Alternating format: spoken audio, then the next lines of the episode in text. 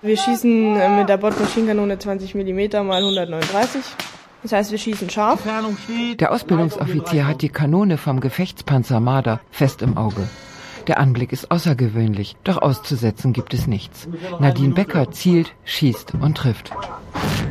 Sie nimmt den Gefechtshelm ab und ein Zopf fällt heraus. Aber solche weiblichen Attribute sind unwichtig, denn sie nimmt es hier mit Männern auf. Nadine Becker ist 18 Jahre alt und Panzergrenadierin. Ich bin jetzt Gefreiter und ja, wir kriegen jetzt hier nochmal eine spezielle Panzergrenadierausbildung, Richtschützenausbildung, was man eben so alles braucht im Umgang mit dem Panzer. Auf dem Truppenübungsplatz trainieren die Panzergrenadiere eine Woche lang. Frauen sind die absolute Ausnahme. In der Bundeswehr gibt es zwar inzwischen gut 8000 Soldatinnen, aber bloß knapp 100 in Kampftruppen.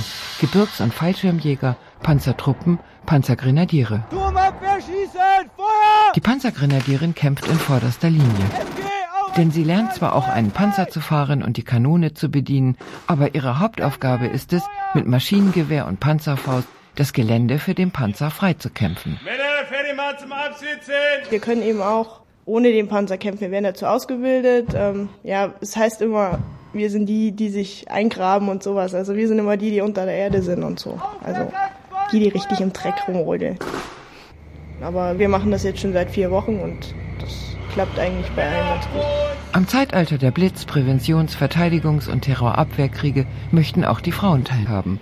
Und wahrscheinlich wird es auf Dauer ohne sie auch gar nicht gehen. Den Streitkräften fehlt es in den kämpfenden Einheiten an geeignetem Personal. Dann machen wir das aber zügig hintereinander, ne? Also. Hier, Sie haben doch Abitur, oder nicht? Der Kommandeur des Panzergrenadierbataillons hat jetzt seit einem Jahr auch Frauen in seiner Kampftruppe. Demnächst werden sie zusammen in den Auslandseinsatz gehen. Am, äh, am, Anfang war man ein bisschen skeptisch, ob die Damen das dann so alles schaffen, aber äh, die Erfahrung hat gezeigt, äh, dass sie ihren Mann stehen. Und äh, fürs Klima äh, es spornt die Männer eher an.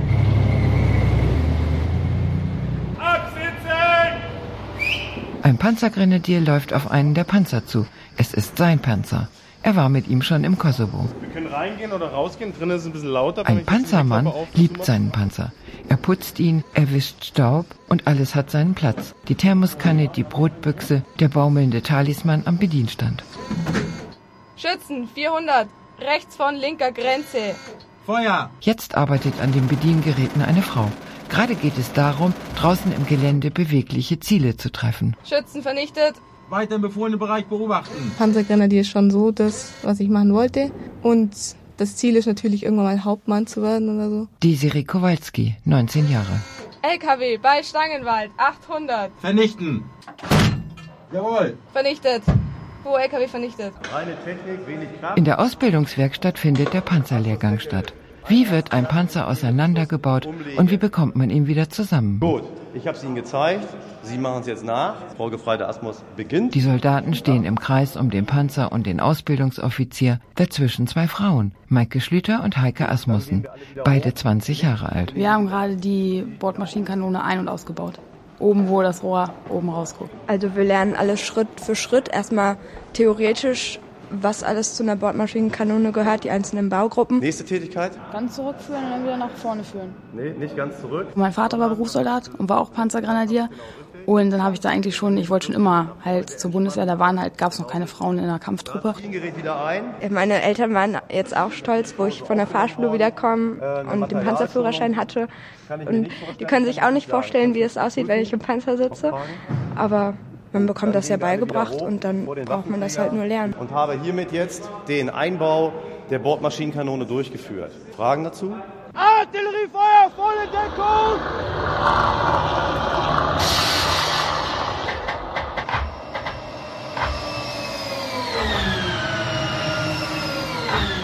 Wir befinden uns hier selber jetzt in der Leit- und Auswertezentrale des Gefechtssimulators. In diesem Gefechtssimulator kann ich darstellen virtuell einen äh, Panzergrenadierzug mit vier Schützenpanzermadern, die das Gefecht der verbundenen Waffen in einem Gelände üben. Eingerichtet. Auf dem Truppenübungsplatz direkt neben der Kantine steht ein weißer Container. Von weitem schaut er aus wie ein Wohnwagen, aber es ist der Gefechtssimulator. Denn zur Ausbildung des Panzergrenadiers gehört auch, große Gefechte zu üben. Zum Beispiel wie ein Flugabwehrpanzer mit Raketenbewaffnung gegen Flugzeuge kämpft.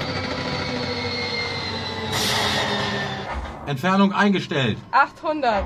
Der Ausbildungsoffizier im Simulator hat schon mehrere Übungen mit Frauen gemacht. Die Tendenz ist steigend. Das muss man so sehen. Frauen in der Kampftruppe einer der letzten Männerdomänen, das geht doch. Wenn nur ein Problem nicht wäre. Frauen haben zu wenig Oberarmkraft. Sagen wir mal, ähm, wir wollen eine Ortschaft stürmen.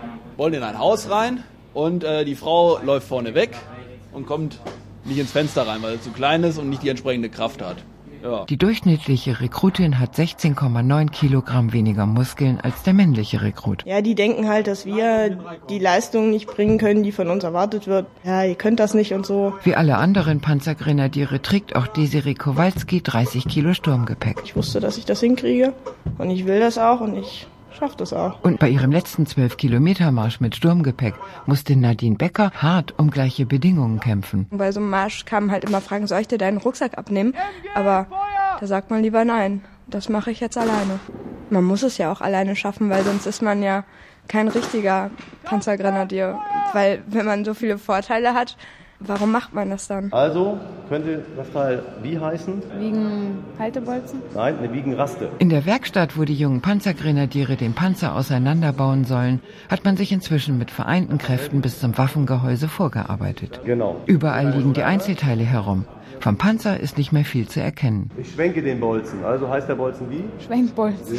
Mit dem Schwenkbolzen in der linken und dem Hebelverschluss in der rechten Hand sieht der Ausbildungsoffizier klar die Stärken einer Panzergrenadierin. Also ich sage mal, ähm, in der körperlichen Leistungsfähigkeit was ähm, das Panzergrenadiertechnische angeht, ähm, sind die Frauen von ihrem körperlichen manchmal unterlegen.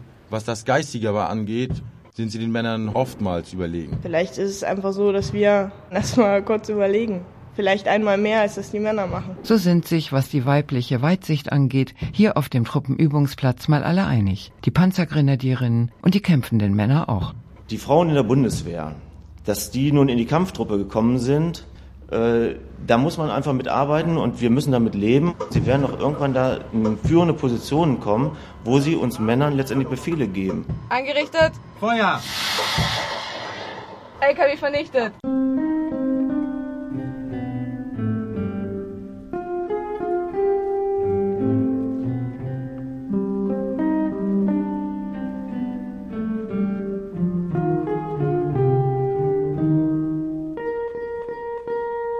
Okay, was wir heute vorhaben, ist äh, ein bisschen Input. Der Trainer für Fundraiser bittet um Aufmerksamkeit. Um Effektivität beim Eintreiben von Spendengeld geht es. Das kann man lernen und das muss auch dringend sein, meint er. Denn unzählige Hilfsorganisationen konkurrieren um die Gunst der Spender. Und alle wollen volle Kassen haben. Mein Name ist Holger Steffe. Ich arbeite für die Heilsarmee wir versuchen als Heilsarmee frischer aufzutreten und auch von dem verstaubten Image eher ein bisschen wegzukommen, das wir haben. So, bevor wir jetzt aber tiefer reingehen. 30 Fundraiser sind es, die ihrem Coach lauschen.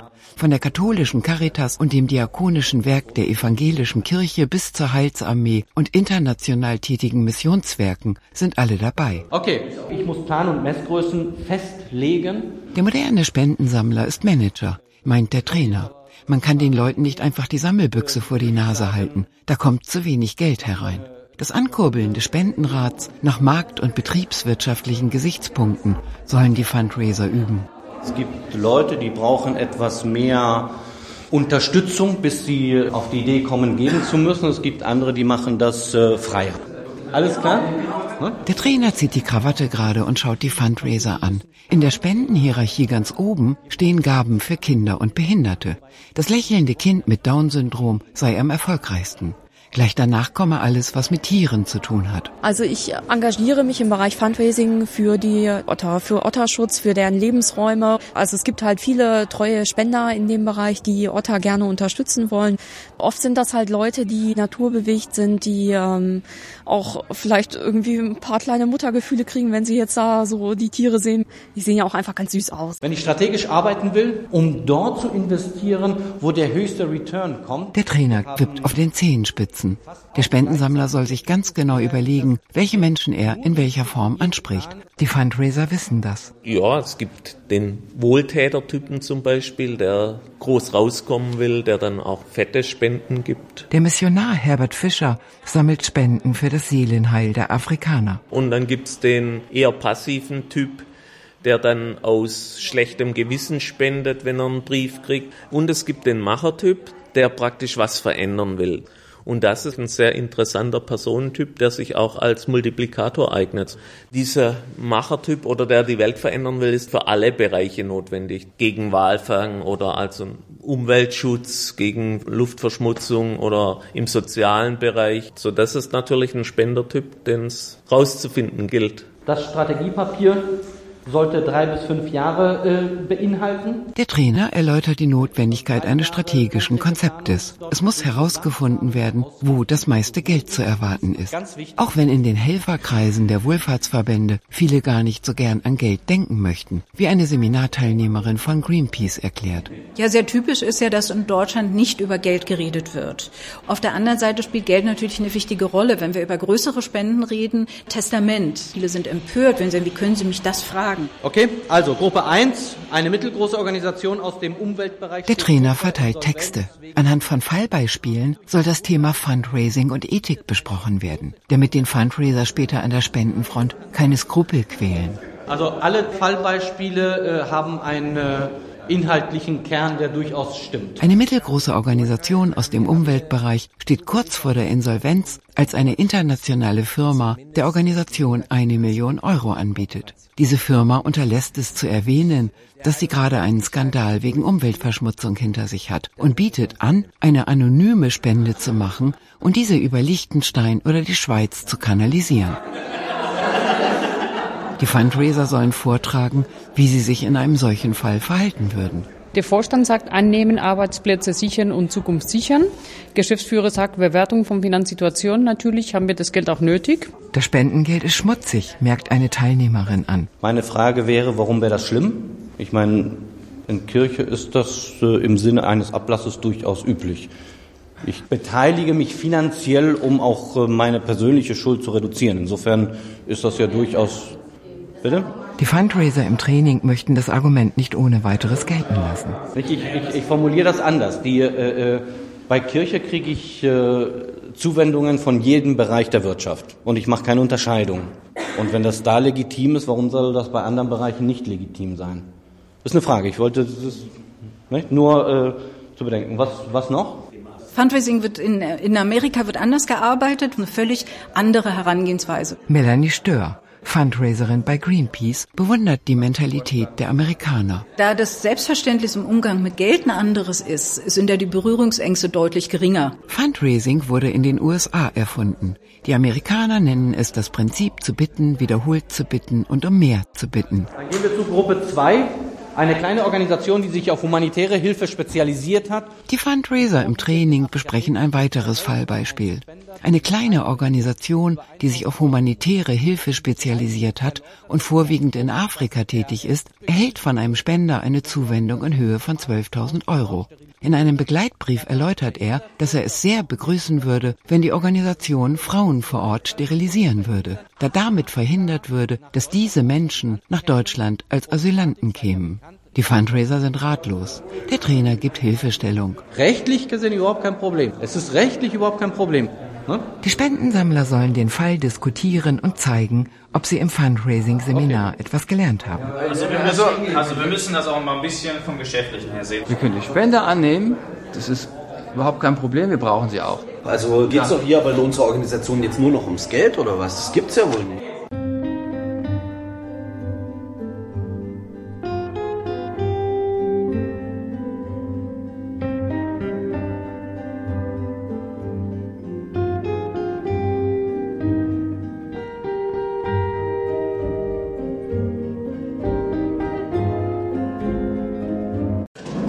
Wie tolerant bist du? Lies die unten stehenden Sätze durch und entscheide, ob du die beschriebene Situation akzeptieren, tolerieren oder nicht tolerieren könntest. In der Straßenbahn knutschen zwei Jungs miteinander. Das ist ekelhaft. Die Herren sitzen im Stuhlkreis. Es geht um das deutsche Wertesystem, das auch im Grundgesetz verankert ist. Im Moment wird die Toleranz verhandelt. Keine Toleranz? Nein. Dass zwei Jungs miteinander knutschen, damit sind einige der Männer nicht einverstanden. Ne, das wird mich stören. Macht man nicht. Nein, macht man nicht. Ich finde, das gehört sich so. Ich bin noch nicht so erzogen worden. Ich finde, die Frau wurde für den Mann erschaffen und nicht Geschlecht auf Geschlecht. Gut, zunächst einmal geht es um die Begrifflichkeit. Was bedeutet es, tolerant zu sein? Ich sag mal so, wenn der Mann mit dem Mann was hätte, ist zwar ekelhaft, aber man sollte jedem das Seine lassen. Erzähl erst mal kurz die Christina Niggemeier ist Sozialarbeiterin. Sie leitet den Kurs. Unser gesellschaftliches System bedeutet natürlich auch die demokratischen Werte, die wir in Deutschland vertreten. Das heißt, konkret machen wir diese Themen zum Inhalt der Gruppe. Was bedeutet das Grundgesetz? Was bedeuten die einzelnen Inhalte des Grundgesetzes konkret im Alltag? Die Sozialarbeiterin, die genau wie die Strafgefangenen im Stuhlkreis sitzt, macht eine ermunternde Geste. Gut, also wie würden Sie zusammenfassen, beschreiben sich die Grundwerte, die für das Zusammenleben in unserer Gesellschaft wichtig sind? Einer der Männer hebt seinen Arm. Er möchte sich äußern. In Haft befindet er sich wegen bandenmäßigem Drogenhandel. Werte wie Respekt, das prägt uns. Der Inhaftierte streckt die Beine aus auf seinem Stuhl und schiebt die Hände in seine Trainingsjacke. Er sei durchaus ein Freund deutscher Werte und Tugenden, meint er. Was ich für mich sagen kann, dass deutsche Dealer zuverlässiger sind als zum Beispiel marokkanische Dealer. Was jetzt nicht marokkanische Dealer abwerten soll, sondern die haben einfach, die kommen aus einem anderen Umfeld. Ja, die sagen heute 6 Uhr und kommen übermorgen 7 Uhr. Und das hat meiner Meinung nach auch was mit den Grundwerten zu tun. Ein Mikrokosmos der Gesellschaft sei das hier, meint die Sozialarbeiterin, die inzwischen schon einige dieser Stuhlkreise für Inhaftierte geleitet hat. Natürlich alle der Teilnehmer sind mit dem Gesetz in Konflikt geraten. Das sagt natürlich auch schon mal viel über die eigene Einstellung aus. Zum Beispiel ein gewisser Anspruch, dass ihnen Dinge zustehen und dass sie die auch sich auf illegale Art und Weise aneignen. Das sind natürlich bestimmte Werte, die die Inhaftierten vertreten. Wer auch andere Werte kennt, hat die Wahl.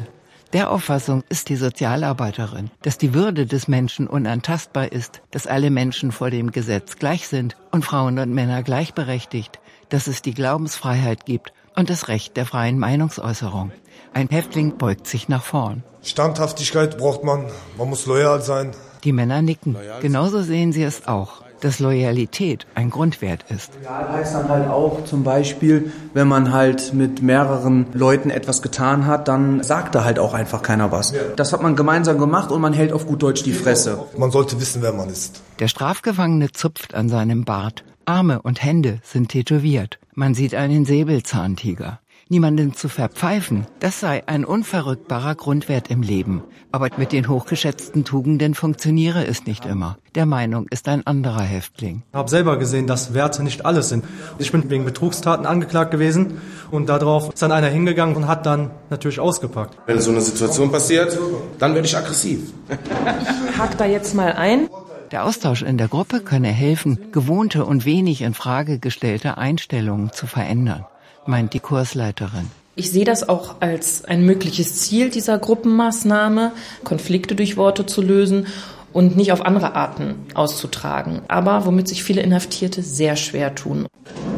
Zwei Freiwillige sollen in einem Rollenspiel demonstrieren, wie sie reagieren, wenn sie angerempelt und provoziert werden. Gut, meine Herren, eine möglichst alltägliche Situation könnte sein, Ihnen kommt jemand entgegen und er rempelt Sie an im Vorbeigehen. Wie reagieren Sie darauf? Beide stellen sich in der Mitte des Stuhlkreises auf und schauen sich an.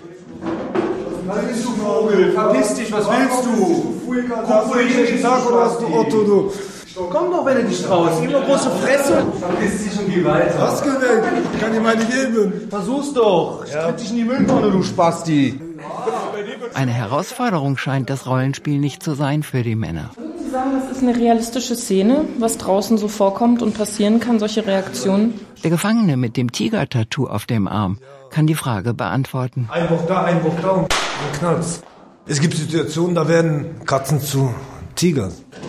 Warum muss man sich denn unbedingt schlagen, will die Sozialarbeiterin wissen. Was für Werte bestehen dahinter, wenn auf Situationen so reagiert wird, wie Sie jetzt beschrieben haben? Die Männer im Stuhlkreis wirken ratlos. Und dann analysieren sie den Sachverhalt. Ich sag mal, in jeder Gesellschaftsschicht hat man unterschiedliche Ansichten. Es gibt zwei Welten. Auch auf der Straße hat man seine Pyramide, kann man sagen. Der Stärkere gewinnt. Mir ist beigebracht worden, dass man nicht so unbedingt sich alles gefallen lassen muss. Ne? Dann direkt Schlägerei. Schlägerei direkt dann. Dann trifft ja eine Welt aufeinander. Und da kann keiner den Rückzieher machen. Geht ja auch um Männlichkeit etwas. Die Kursleiterin blickt auf. Noch einen Monat dauert der Kursus für die Strafgefangenen. Und dann können die Männer, wenn sie möchten, einen weiteren Kurs besuchen. Es gäbe Häftlinge, die machen das zehn Jahre so. Wenn ich nicht hoffnungsvoll wäre, würde ich diesen Beruf nicht machen. Ich will dabei natürlich nicht naiv klingen, aber am Ende des Tages sind die Inhaftierten allein in ihrer Zelle und im Idealfall kommen sie irgendwann mal zum Nachdenken. Die Männer nicken. Der Stuhlkreis hinter Gittern erweitere den Horizont. Also im deutschen Staat wird schon viel für den einzelnen Menschen getan. Das jetzt wertvoll ist, kann ich Ihnen nicht sagen.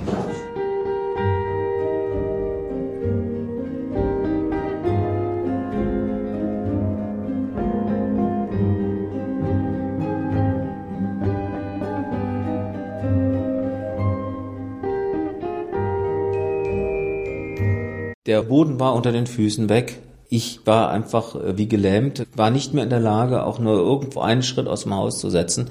Ich hatte plötzlich Angst vor der Schule. Rainer Hartung, der Berufsschullehrer, rückt sich die Brille zurecht. Rund um die Uhr geht ihm die Schule durch den Kopf. Ich habe viel gearbeitet. Und Franz Mause, der Gesamtschulrektor, streicht sich über den Bart. Im letzten Frühling ist er einfach zusammengeklappt. Diagnose Burnout. Ein gravierendes Erlebnis war mit Sicherheit der Herzinfarkt. Für mich so ein Endpunkt. Im psychosomatischen Zentrum in Eschweiler bei Aachen ist man auf Lehrer spezialisiert. Es werden neben der üblichen Gesprächstherapie in erster Linie Entspannungsprogramme angeboten. Bewegungs-, Kunst- und Musiktherapie. Suchen Sie eine Trommel aus? Ja, dann nehme ich die jetzt. Dengan Honfo betreut die Musiktherapie. Er hat inzwischen schon viele Lehrer therapiert. Die meisten von ihnen denken viel, aber viel zu wenig an sich selbst, meint er. Lehrer gibt was, aber der nimmt nicht was. Es tut gut, diese Rolle zu tauschen. Lehrer, sie haben viel Kopf. Warum? Lehrer weiß nicht mehr, warum es so ist. Der fragt sich, wo ist links, wo ist rechts und da erneuern. Diese Kern hat zu viel Staub. Muss man das lüften? Also es gibt Studien, die verweisen darauf, dass bis zu 25 Prozent der Lehrer insgesamt deutlich Burnout gefährdet sind und die Zunahme der seelischen Erkrankungen bei den Lehrern geben diesen Studien ja auch recht. Der Psychotherapeut Wolfgang Hagemann leitet das Eschweiler Therapiezentrum und hat ein Buch geschrieben über die besondere Gefahr für Lehrer, an Burnout zu erkranken. Also es werden aus meiner Sicht, da die Lehrer heute mit Aufgaben betreut, die sie durch äußere Bedingungen kaum erfüllen können. Dazu gehört die Arbeitsbelastung der Lehrer, es gehören Lärmbelastungen dazu, es gehört die Gewalt der Schüler, der Eltern den Lehrern gegenüber dazu. Und wenn Lehrer sich ihr Lehrerdasein ganz anders vorgestellt haben, dann gibt es die Identifikationskrise. Lehrer mit Idealismus, Lehrer, die sich besonders engagieren, sind heutzutage in wachsendem Maße gefährdet für Burnout. Ja, ich habe mir vorgestellt, dass ich halt mit Jugendlichen arbeiten kann und dass mein vorrangiges Ziel sein wird, Jugendliche nach besten Möglichkeiten zu fördern und in die Gesellschaft zu integrieren. Bloß, das ist eigentlich ein Stress ohne Ende. Rainer Hartung. Eigentlich würde er jetzt am Morgen um diese Zeit eine Deutschstunde geben. Doch schon seit fast einem Jahr erholt er sich von seiner Arbeit als Lehrer. An einer Berufsschule hat der Jugendliche ohne Ausbildungsplatz und ohne Arbeit unterrichtet. Zu viel habe auf seinen Schultern gelastet. Wir können erziehen, wir wollen erziehen, aber wir sind in dem Maße, in diesem Umfang nicht in der Lage, dieses zu leisten. Wir müssen versuchen, den Kreis zu quadrieren, gerade an der Hauptschule. Wir müssen Lernstandserhebungen machen, wir müssen Leistung fördern, wir müssen aber auch alle verhaltensauffälligen Schüler integrieren. Und das soll alles noch kostenneutral erfolgen. Das ist nicht zu leisten. Gabriele Ulbricht, Hauptschullehrerin. Wissensvermittler, der lange Arm des Staates, Sozialarbeiter und Vater- und Mutterersatz soll der Lehrer sein. Ich habe wahnsinnig viel gearbeitet und es ist immer weniger rausgekommen. Ich konnte nicht mehr schlafen. Das hat sich geballt dann alles hinterher. Platzieren Sie Ihre Trommel einfach so. Ja. Ich soll nur trommeln. Ja. Franz Mause, der Gesamtschulrektor, und Dengan Honfo, der Musiktherapeut, sitzen sich gegenüber. Ich tue mich ein bisschen schwer. So bleiben, so ausdrücken, das alles. Franz Mause schlägt noch einmal die Trommel an. Nee, das gefällt mir nicht.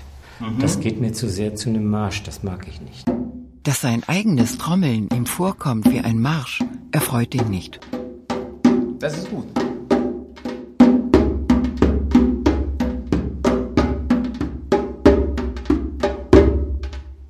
Das ist wie in so einem Karussell. Wenn Sie da drin stecken und da mitwirbeln, kriegen Sie das gar nicht mit. Aber wenn Sie auf einmal außen stehen und das sehen, dann denken Sie sich, mein Gott, nochmal, da muss einem ja schwindlig werden. Gabriele Ulbricht unterrichtet seit ein paar Wochen wieder. Mich persönlich belastet das schon. Ich habe es letztens auch im Kollegium gesagt. Man sagt uns immer, was wir falsch machen oder was wir anders machen können, aber nie kommt mal einer und sagt, äh, hier, das machen Sie mal gut. Einfach, dass man mal sagt, dass gute Arbeit geleistet wird. PISA-Druck, prekäre Elternhäuser, faule Schüler. Den idealen Lehrer scheint es nicht zu geben. Der Psychologe Wolfgang Hagemann. Wenn ein Lehrer sich als Autorität versteht und definiert, hat das eher ipso leichter, weil er dem Schüler gegenüber nichts zur Disposition stellt, was seine Persönlichkeit angeht. Schüler wollen Klarheit haben. Das setzt sich in Grenzen, macht sich das deutlich, in Grenzziehung, das macht sich deutlich in klaren Aussagen, in Antworten auf Fragen. Das ist auch eine Wertschätzung des Schülers von Seiten des Lehrers. Wer mit dieser wohlverstandenen Autorität den Schülern gegenübertritt, bietet den Schülern ja ein Gegenüber, dass die sich auch erhalten möchten. Inzwischen ist es so, dass ich mich wieder auf meinen Beruf freue. Aber ich muss sehr, sehr stark darauf aufpassen, dass ich nie wieder meine Grenzen verletze. Ansonsten geht man in diesem System unter. Rainer Hartung hat sich vorgenommen, wenn er zurück ist im Schuldienst, wird jeden Tag trainiert, nicht für alles zuständig zu sein. Ich könnte versuchen, den zeitlichen Aufwand etwas zu reduzieren. Mehr Freizeit muss möglich sein, meint Franz Mause auch wenn er skeptisch bleiben wird, was den Zustand des Schulsystems in Deutschland angeht. Ich glaube nicht, dass sich individuell die Arbeit so verändern kann, dass sie eine bessere Arbeit mit sich bringt. Da müssen andere Dinge stimmig gemacht werden.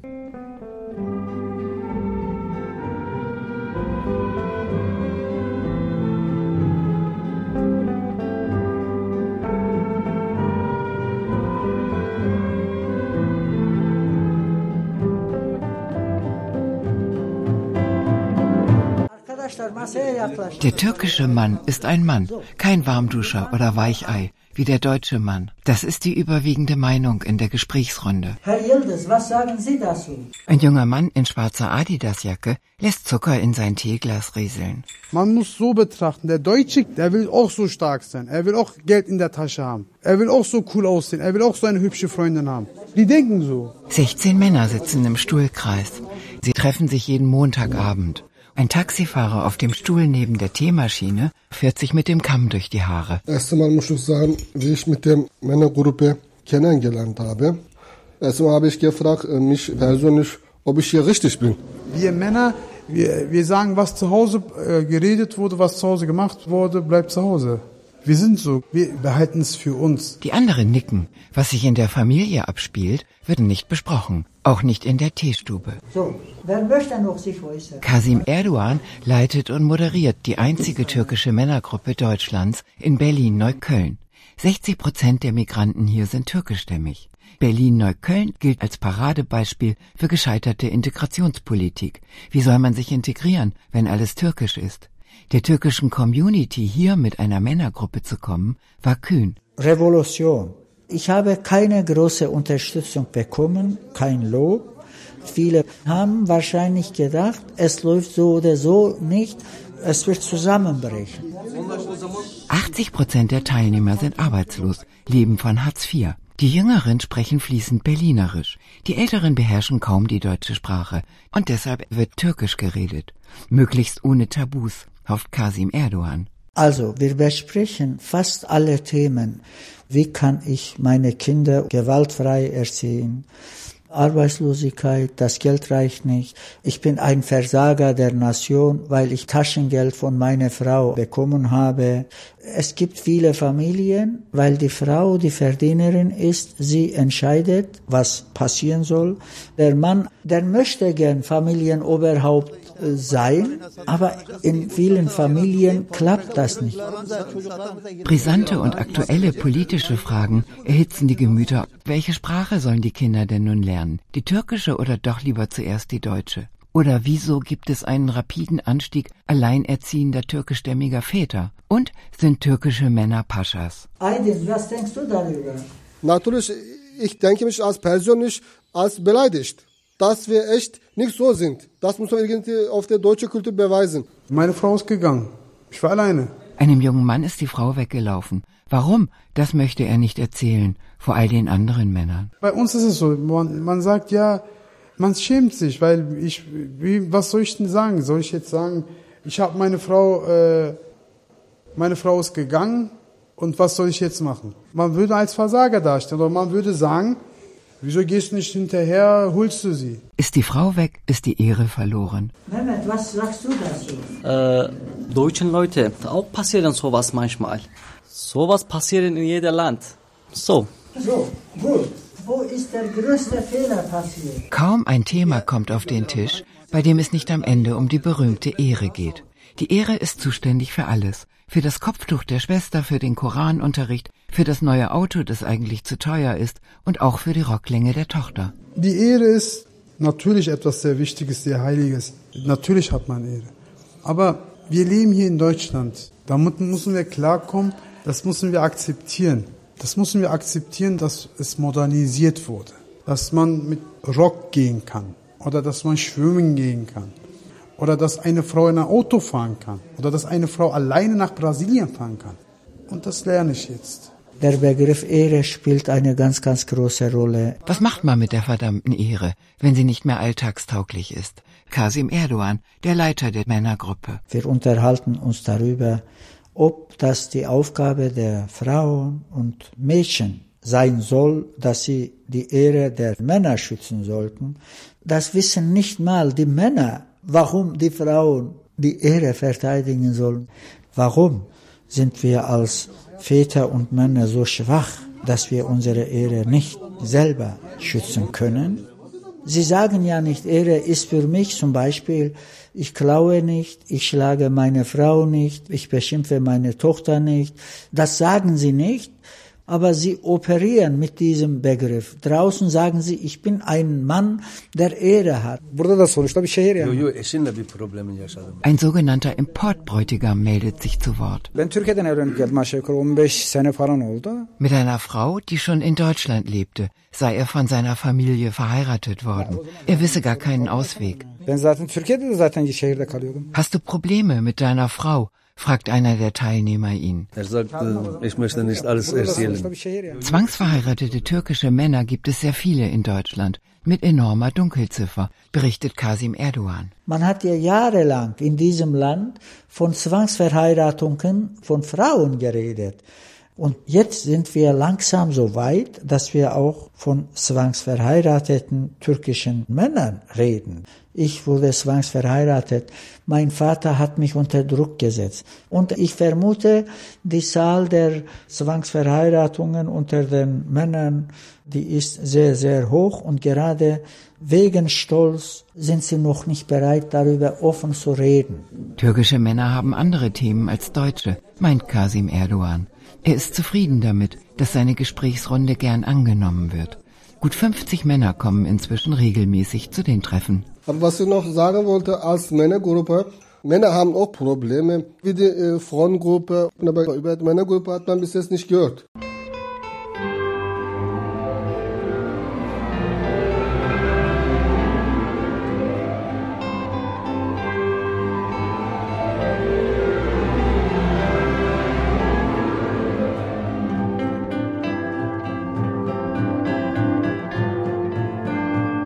Wie viel ist 20 mal 2? Lena zupft an ihren rosa gefärbten Haaren und schaut fragend in die Runde.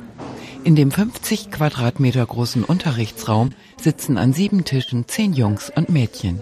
Einige haben die Ohrstöpsel ihrer Smartphones neben ihre Hefte gelegt und bewegen rhythmisch die Köpfe zu den Hits von Shindy und Flowrider.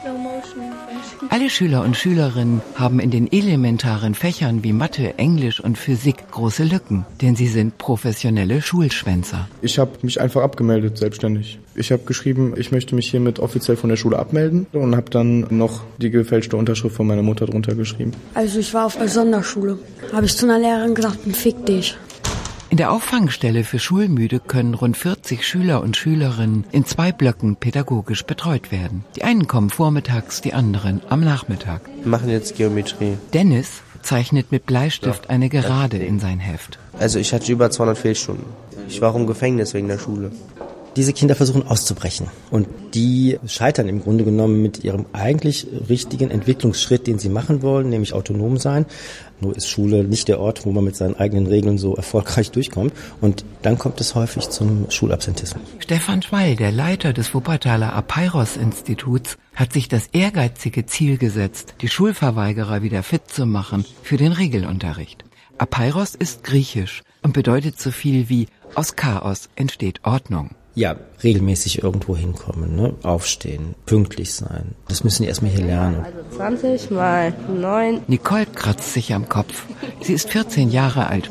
Ein halbes Jahr lang ist sie nicht mehr zur Schule gegangen. Ich habe angefangen zu schwänzen, weil ich keine Lust mehr hatte, mir die ganze Zeit die Scheiße von den Lehrern anzuhören und alles.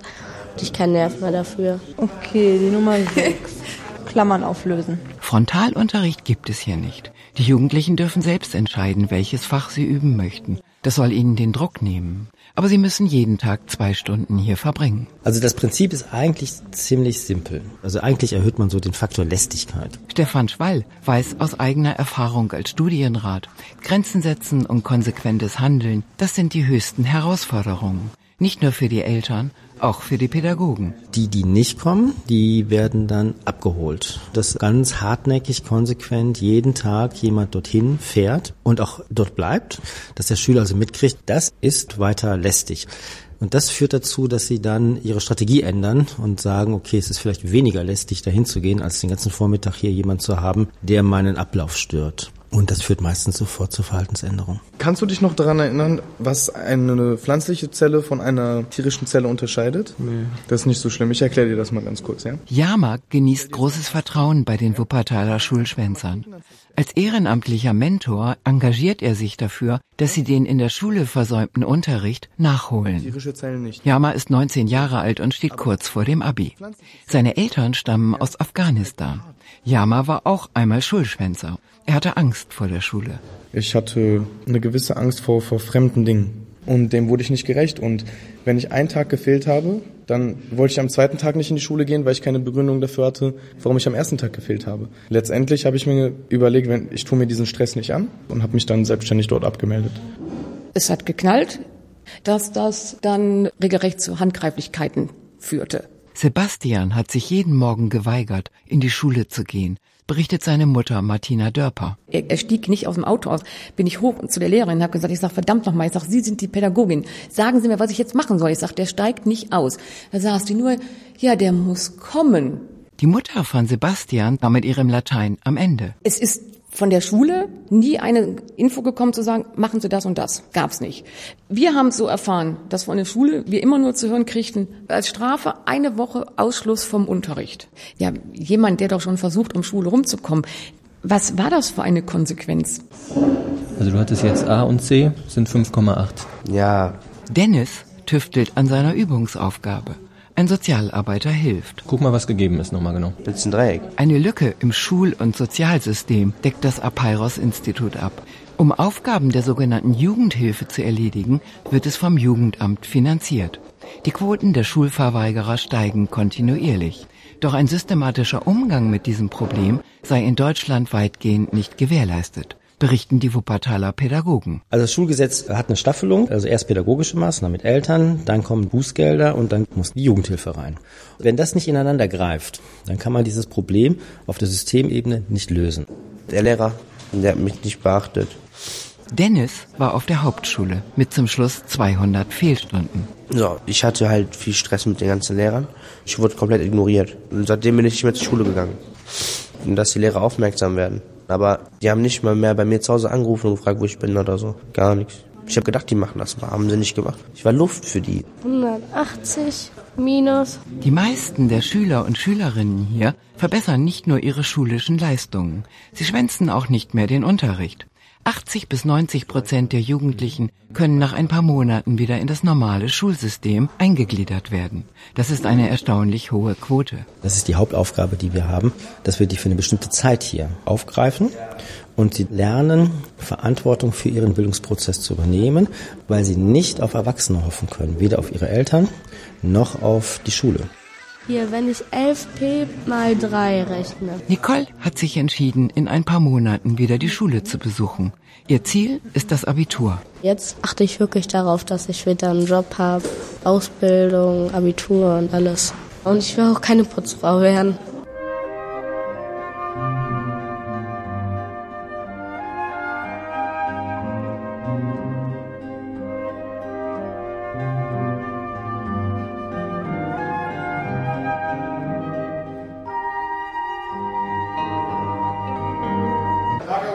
Die Soldaten in Uniform und in Flecktarn, die zwischen den Jugendlichen herumlaufen, passen nicht ins Bild. Hier sieht es aus wie in einer Schule. Ein langer Flur, links und rechts Türen und auf dem Flur unzählige Jungen und Mädchen.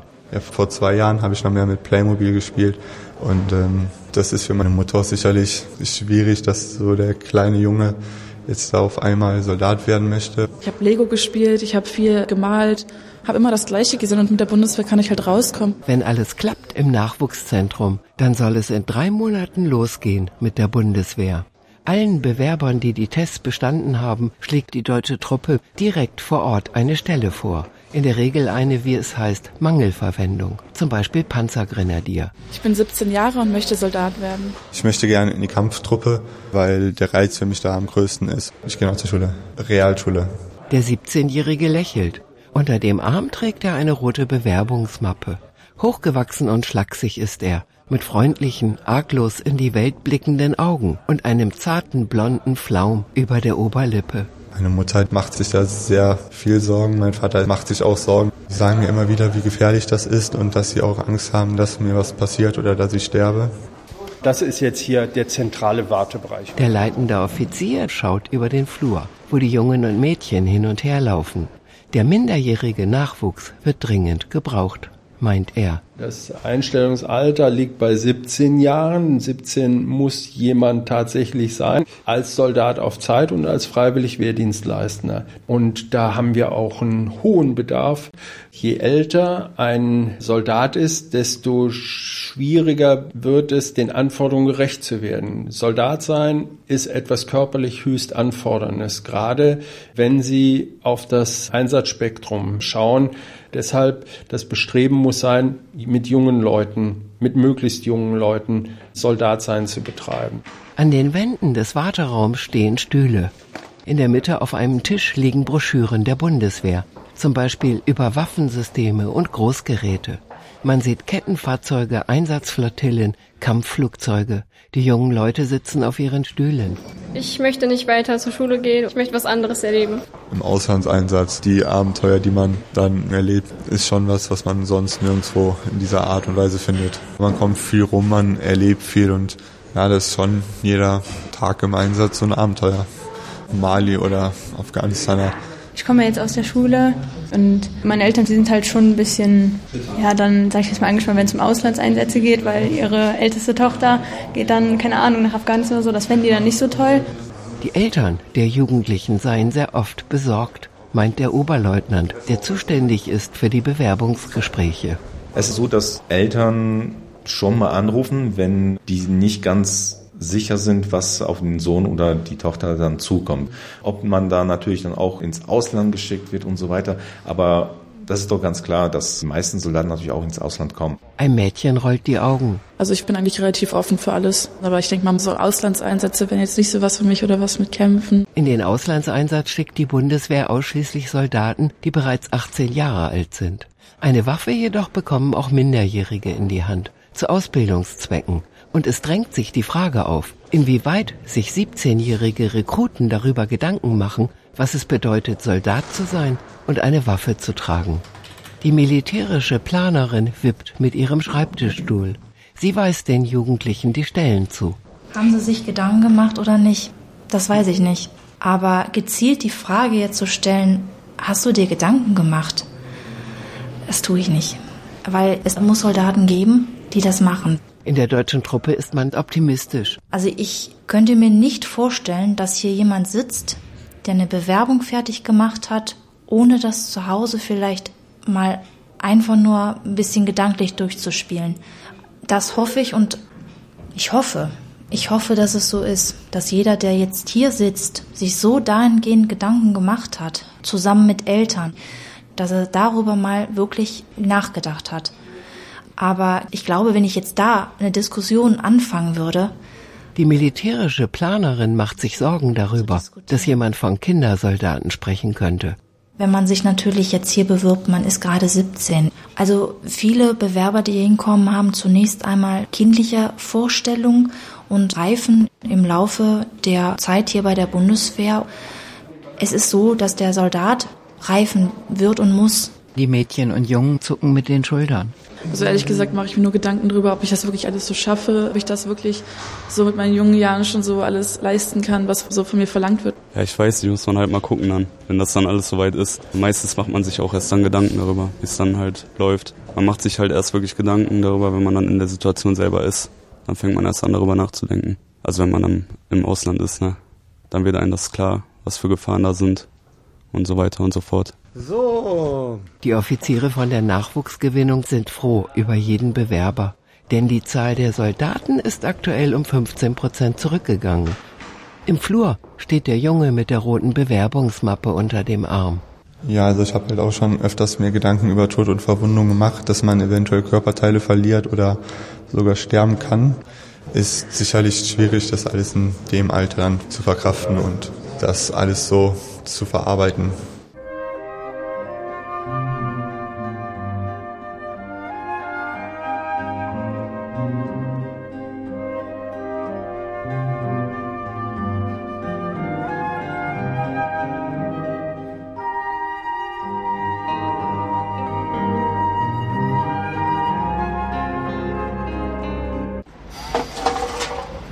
Schmeißen einfach auf der Straße.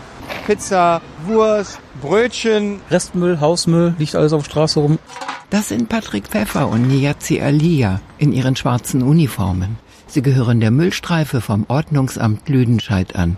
Die Stadt hat sie eingestellt, um die wilde Müllentsorgung auf den Straßen und Plätzen in den Griff zu bekommen. Sie sollen Nachforschungen anstellen. Morgen. Und die Verantwortlichen finden. Können Sie uns sagen, wer den Müll hier hingestellt hat? Die Nachbarn. Ich habe gesehen, dass die Nachbarn waren. Naja.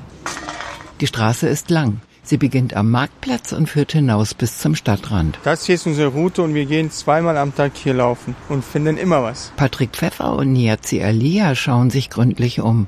Links und rechts, überall könnte wilder Müll herumliegen. Die Leute sind vielleicht nicht fähig, den Müll in eine normale Mülltonne reinzuschmeißen. Einen Verursacher zu finden und zur Rede zu stellen, ist kompliziert, meint Niazi Alia. Viele Leute sehen nichts ein. Und die Sitten, die Gebräuche und die Gewohnheiten, die seien in der Bevölkerung durchaus unterschiedlich. Meistens kam, nö, bis jetzt habe ich das immer so gemacht und hat niemanden gestört, warum soll das jetzt stören? Ne? Vor einer großgewachsenen Kastanie am Straßenrand bleiben die Männer stehen. An so einen schönen Baum kommen die hin und schmeißen den Müll.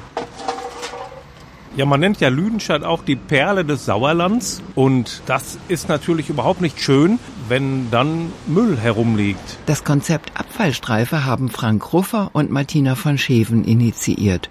Sie leiten das Ordnungsamt der Stadt Lüdenscheid. Bis jetzt haben wir immer nur Müll weggeräumt und am nächsten Tag lag alles wieder genauso, weil alle Leute gedacht haben, prima, es wird ja automatisch weggeräumt. Genau das wollten wir durchbrechen, indem wir eben kontrollieren, uns bemühen, die Verursacher festzustellen und eben auch repressiv mit Verwarnungsgeldern, Bußgeldern zu zeigen, dass man eben so nicht handeln darf.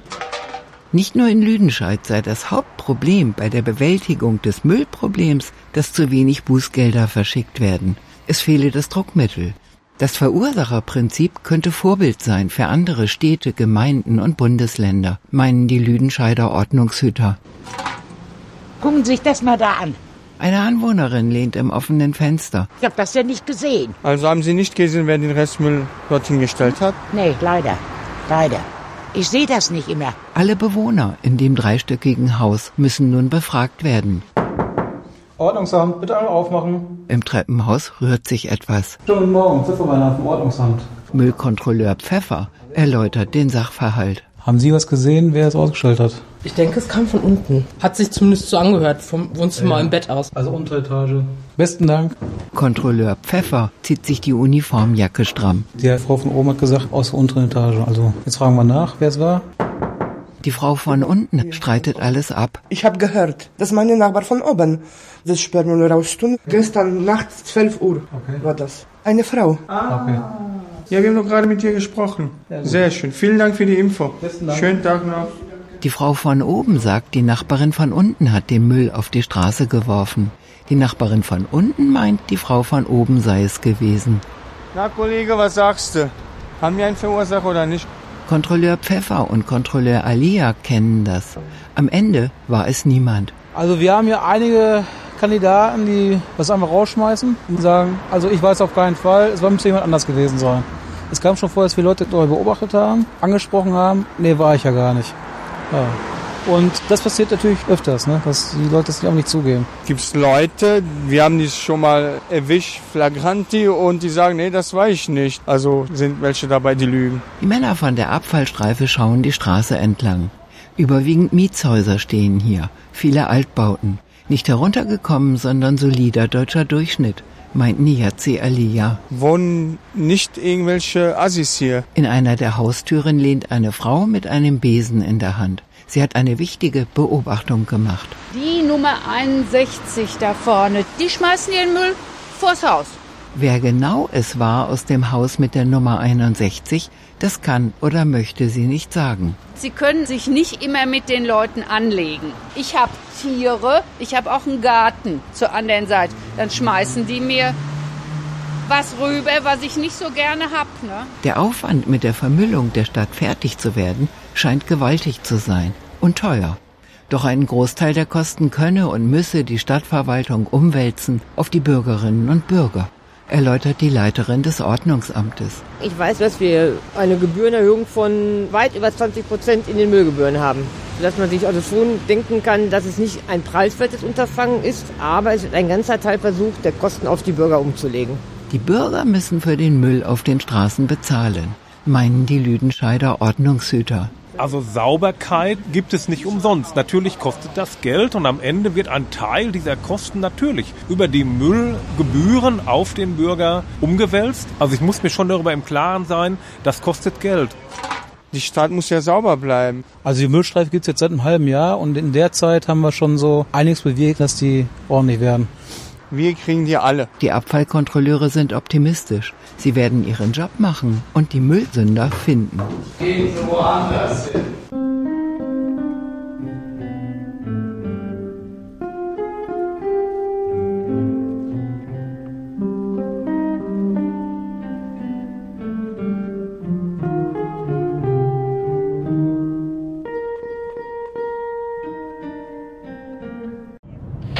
Höhe Fernsehturm, Fahrtrichtung BAB 57. Das ist Ricky Lüders von der Polizei. Er macht Jagd auf illegal getunte Kraftfahrzeuge und die Fahrer von Straßenrennen. Schneller sein als alle anderen. Ich will der Schnellste sein.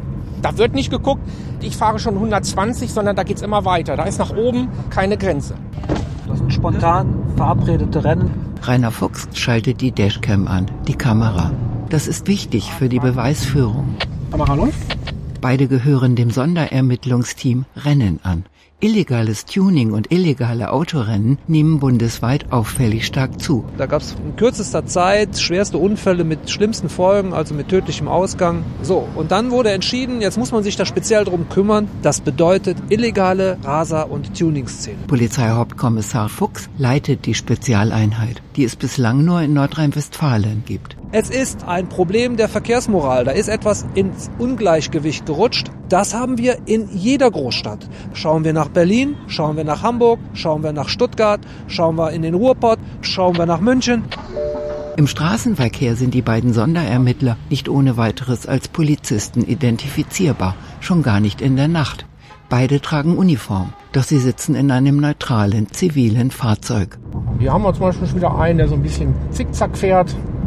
Schauen wir mal, was der jetzt hier weitermacht. Vor ihnen fährt ein ganz offensichtlich getunter Polo. Die fahren keine 60, die fahren eher 160. Denen ist es egal letztendlich. Bei der nächsten Gelegenheit wird der Fahnder die Seitenscheibe herunterziehen und die Kelle hinaushalten. Das sind immer Männer. Immer? Ja, kann man so sagen, immer. Der Geschwindigkeitspegel auf dem Messgerät hüpft rasant nach oben. 80 km/h, 85, 90 km/h. Einen solchen Fahrer nennt die Polizei Alleinraser. Und trifft der auf einen, der genauso drauf ist, dann beginnt ein Straßenrennen. Das zeigt die Erfahrung der Ermittler. Fahrstreifenwechsel auf den mittleren Fahrstreifen. Jetzt über die durchgezogene Linie rechts überholt. Polizeioberkommissar Ricky Lüders hält die Kelle raus. Der junge Mann am Steuer macht große Augen. Guten Tag. Die Polizei in Köln ist hier. Wir möchten Sie jetzt gerne mal kontrollieren. Können Sie gerne machen. Das mache ich. Er trägt schwarze Jeans, eine kurze schwarze Jacke und ein langes rotes T-Shirt. Vorn auf dem T-Shirt steht, ich brauch Bier. Haben Sie eine Leistungssteigerung an Ihrem Äh, Fahrzeug? nicht, dass ich wüsste, also nein. Jedes illegal getunte Fahrzeug, das die Ermittler aus dem Verkehr ziehen können, mindert die Gefahr, dass Autorennen stattfinden. Denn illegales Tuning und Straßenrennen gehören zusammen. Durch die Veränderung gibt es auch Explosionsgeräusche. Das Fahrzeug wird viel, viel lauter. Das animiert andere.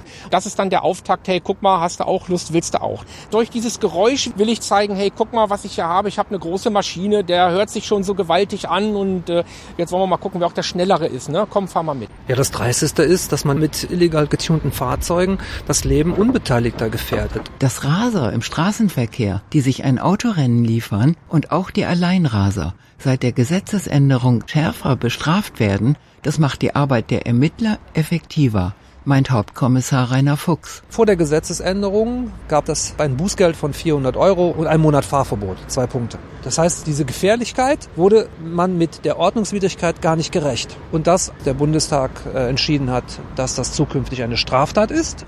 So, und dann ist das alleinige Fahren eines Rennens auch als Alleinraser, ein Novum in Deutschland, ist dann unter Strafe gestellt.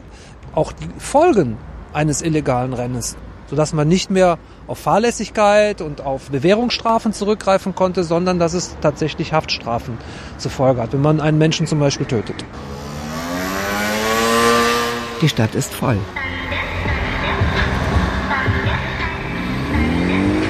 Eine Clique Jugendlicher hat einen Parkplatz ergattert und klettert aus einem aufgemotzten Fiat 500. In der Parklücke daneben steht ein schwarzer Dodge. Ein junger Mann steigt ein. Wie das herumgedrehte schwarze Snapback-Cap auf dem Kopf vermuten lässt, ist auch er Motorsport begeistert. Ich stehe auf Autos mit viel PS. Ich tune das Auto noch. Ich leg das Auto noch tiefer und mache andere Felgen drauf und den Motor tune ich halt noch. Auto ist eine Leidenschaft, Fahrspaß, alles. Also einfach das Gefühl, wenn man einfach mal so 250 fährt, dieser Tunnelblick, den man dann noch hat. Tunnelblick heißt, man schaut nicht mehr rechts und nicht mehr links. Wenn man 250 fährt, dann kriegt man halt den Tunnelblick und das gibt halt einen den Kick. Ein Adrenalinkick halt. Das ist ein gutes Gefühl. Also man fühlt sich stärker, wenn man das Auto kontrollieren kann bei 250 PS, man den Tunnelblick erreicht. Es gibt schon einem das Machtgefühl. So. Eine Schallpegelmessung wird durchgeführt. Der Polofahrer ist ertappt. Ich habe mir das gerade mal angeguckt unten. Die komplette Abgasanlage entspricht nicht dem Originalen. Da wurde Okay. geschweißt, da wurden Rohre drunter Okay. geschraubt. Dass da unten manipuliert wurde, Okay. das ist klar. Das hat für Sie auch gleich Folgen. Okay. Die Männer vom Einsatzteam Illegales Tuning und Autorennen benachrichtigen den Abschleppdienst. Die Weiterfahrt ist für Sie hier untersagt, die ist zu Ende. Ja, wir werden das Fahrzeug jetzt hier sicherstellen. Das ist jetzt das, was auf Sie zukommt. Das heißt also, Sie müssten dann gleich Ihre Wertsachen, Portemonnaie, Schlüssel, das, was Sie brauchen, aus dem Fahrzeug rausnehmen. Fahrzeugschlüssel bitte zu mir. Der junge Mann kratzt sich am Kopf. Der Wagen darf jetzt nicht mehr weiterfahren. Nein, Verstehe da die das? Weiterfahrt ist hier vorbei.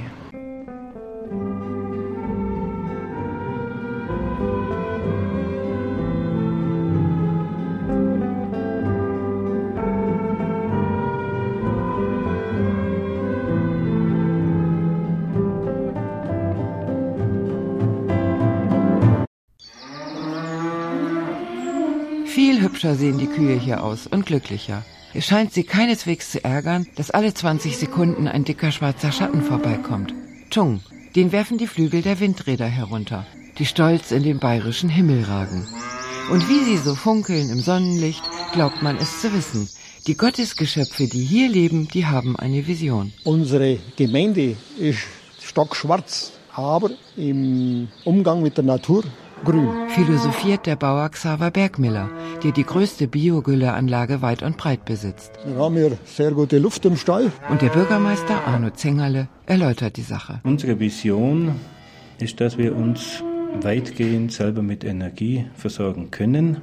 Und ich halte diese Vision für sehr realistisch. Bei uns im Ort wird regenerative Energie mit Windkraft, Wasserkraft, Biomasse, Biogas, Photovoltaik und solarer Wärme erzeugt. Ein Dorf geht seinen Weg. Auch die Dorfjugend geht mit. Schwarzbraun ist die Haselnuss. Aber nicht bös gemeint, sondern bayerisch. Black is beautiful. Das ist das Dorf Wildpolsried im Allgäu, gleich hinter Ulm, wo der Freistaat beginnt. 2400 Einwohner, eine Kirche, zwei Gasthöfe, ein Rathaus, eine Feuerwehr. Hier hat der liebe Gott beschlossen, soll es nur gute Menschen geben, die lieb zu der Natur sind, zu den grünen Wiesen und den hohen Wäldern, zu den Hühnern, zum Milchvieh und zur Rindergülle auch. Die Kühe fühlen sich sichtlich wohl und können den ganzen Tag machen, was sie wollen. Sind das Ökokühe? Nein. Davon abgesehen sind die Wildpolsrieder königstreu, was nicht bloß dadurch zum Ausdruck kommt, dass fast alle sich dem Bayernkönig Ludwig eingerahmt haben. Die Wildpolsrieder sind Autonome, genau wie der Ludwig. Ein Dorf geht seinen Weg. Der Bürgermeister treibt die anaerobe Ökologie voran. Die Klärschlammanlage der Gemeinde inspiziert er höchstpersönlich. Jeden Morgen wandert er durch das Schilf und schaut nach seinen Absetzbecken. Im Anzug mit Gummistiefeln und wenn es regnet mit Regenschirm. Hier sehen Sie die Biologie. Wir bearbeiten die Bakterien, das Abwasser, sodass nahezu Trinkwasserqualität besteht. Aber dass er der Kackekönig von Wildpolsried genannt wird, meint er, das ist einfach nicht gerecht. Denn schließlich kümmert er sich auch noch um das Feuerwehrhaus. Und das wird sauber mit Sonnenenergie beheizt. Wie auch viele Höfe im Dorf. Auf den Dächern glitzern die Photovoltaikanlagen. Aber noch nicht überall. Und das ist eindeutig gegen den Wildpolsrieder Energiekreislauf. Musik, antreten. Am Feuerwehrhaus findet ebenfalls ein Kreislauf statt. Die Wildpolsrieder Musikkapelle trainiert für den bayerischen Marschmusikwettbewerb. Immer um den Geräteschuppen herum. Doch es ist schwer, im Tritt zu bleiben. Im Gleichschritt, Marsch. Der Kapellmeister Max Geist, der beruflich, nein, nicht Ökobauer, sondern der Direktor des Sparkassenschalters am Rathaus ist, schreitet mit Taktstock voran. Aber eigentlich machen die Swing. In Semut stellt der Wildpolsrieder Hühnerkönig klar, zu dem die Paukentöne herüberwehen. Moment, hier kommen das also zum Schlachten, die sind nicht mehr so schön, sage ich jetzt mal. Sieht man Das ja nicht, ist ja. Radio. Ja, das sieht man gerade nicht, ne? Nee, dann Wir gehen wir zu den schönen Hühnern. Ja, Können wir können wir auch. Das ist schlecht. Der Hühnerkönig Anton Epp hat 8000 Ökohühner in vier Hallen. Wenn sie können, dürfen sie frei laufen. Die Hühner möchten doch immer im engeren Raum miteinander sein.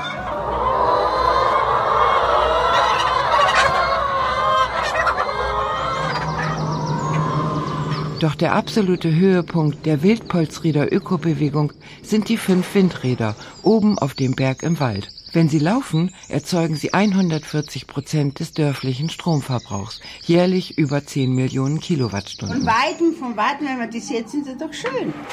Zuständig für die rund 100 Kommanditisten im Umland, die an die Kraft der Rotoren auf den Hügeln glauben und investiert haben, ist der Bauer mit dem größten Hof, Wendelin Einsiedel.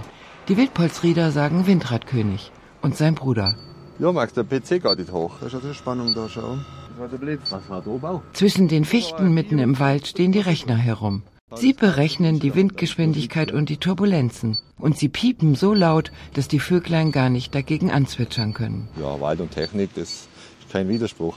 Der Windradkönig hat alle Allgäuer Stromeinspeiserechte aufgekauft. Das erzählt die Bäuerin vom Nachbarhof. Und ich muss auch sagen, meine, die Idee muss erst mal rüber, bevor bloß irgendjemand draufkommt, weil bis, bis die anderen das geschnallt haben, waren alle Einspeiserechte weg, weil die hat er schon alle aufgekauft gehabt für die guten Standorte. Und dann hat der Herr Pfarrer die Windräder schnell gesegnet. Und die Festplatten auch.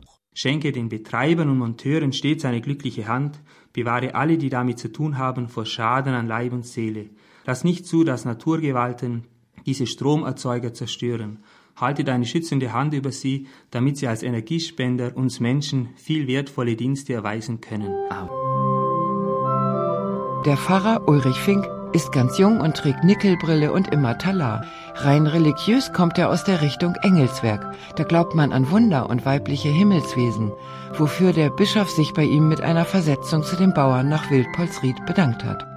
Und die Bauern sagen, irgendwann kommt der Tag. Und dann haben wir den Herrn Pfarrer so weit, dass der wieder an den lieben Gott glaubt und uns mit seinen depperten Engeln in Ruhe lässt.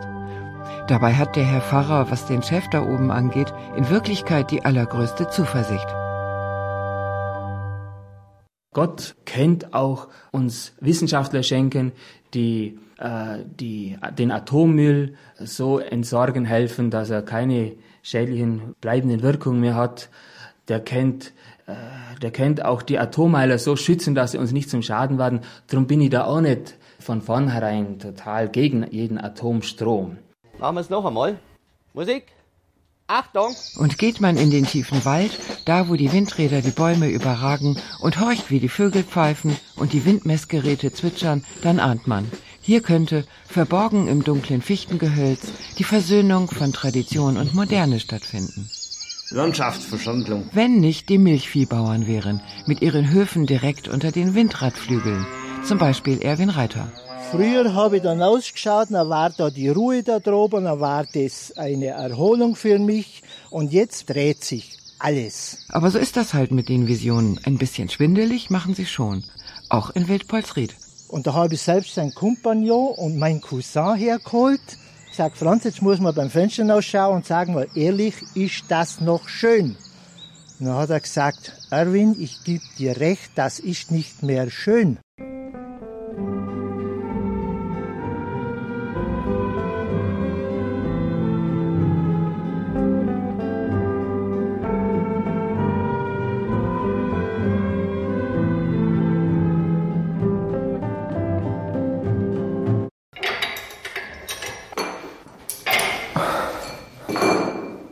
Richtig hoch, hoch, hoch, hoch, höher, höher, höher, höher. Ja, genau. Ist es schwer? Ja, schon etwas. Das ist Fabian im Kraftraum. Er wiegt 150 Kilo. Und beim Hochgehen ausatmen. 20 Bauchübungen soll Fabian machen. Der Sporttherapeut korrigiert die Bewegungen. Schulter auch mit hochnehmen? Ja, genau. So ist besser. Nicht nur den Kopf bewegen. Ja. Fabian passt in keine Jeans mehr hinein. Zu Hause ist er zum Schluss nicht einmal mehr vor die Tür gegangen. Ja, je mehr man zunimmt, desto bequemer wird man halt auch. Und wenn man dann den Tag über umherlaufen muss, dann äh, macht man sich da auf Dauer auch kaputt.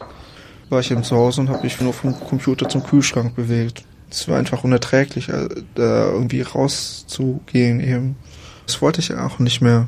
Also wir haben Patienten, die wir aufnehmen mit einem Durchschnittsaufnahme Body Mass Index von 42 Kilogramm pro Meter Quadrat. Also das wäre normal vielleicht bei 21. Also die sind dann im Durchschnitt doppelt so schwer, wie sie sein dürften. Dr. Wolfgang Siegfried ist der Leiter des Berchtesgadener Adipositas-Zentrums Insula.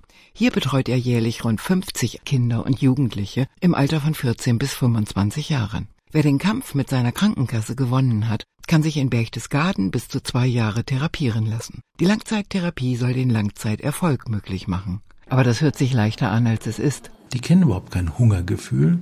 Die verletzen sich zum Teil sogar am Mund, weil sie die Ravioli-Dose direkt ansetzen und runterschlucken, so schnell wie es geht. Also das ist dann wirklich Essen in großen Mengen, was sich entweder dadurch limitiert, dass der Kühlschrank leer ist oder das Brechreiz auftritt.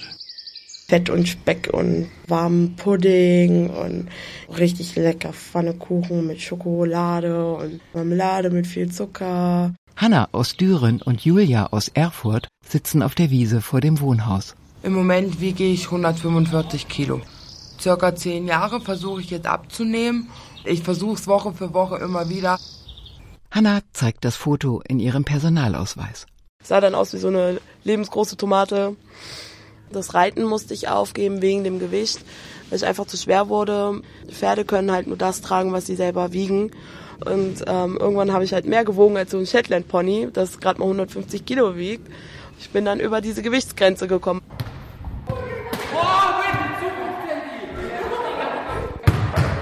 Ich heiße ähm, Mandy, bin 14 Jahre alt und wiege 92 Kilo. Mandy wischt sich den Schweiß von der Stirn. Länger als 20 Minuten Volleyball hält sie nicht durch. Aber sie hat schon 10 Kilo abgenommen. Als Mandy aus Flensburg hier ankam, wog sie 110 Kilo, bei einer Größe von 1,59 Meter.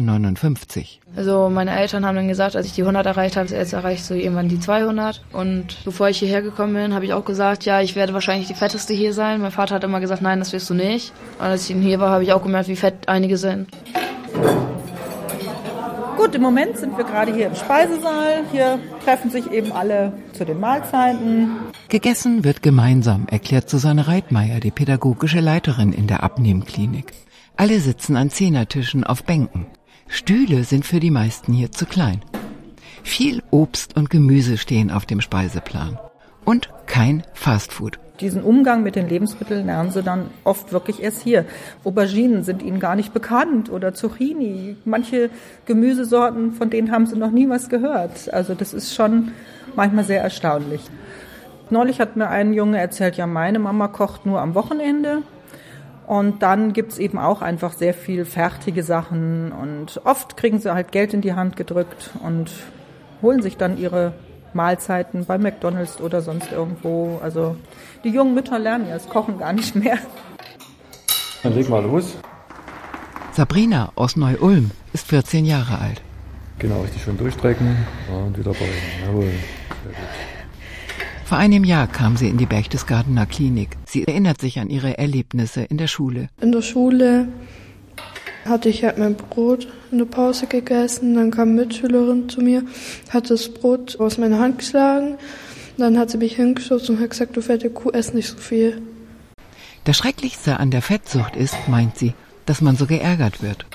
Man sperrt sich ins Zimmer ein und fängt an, Alkohol und Zigaretten zu nehmen.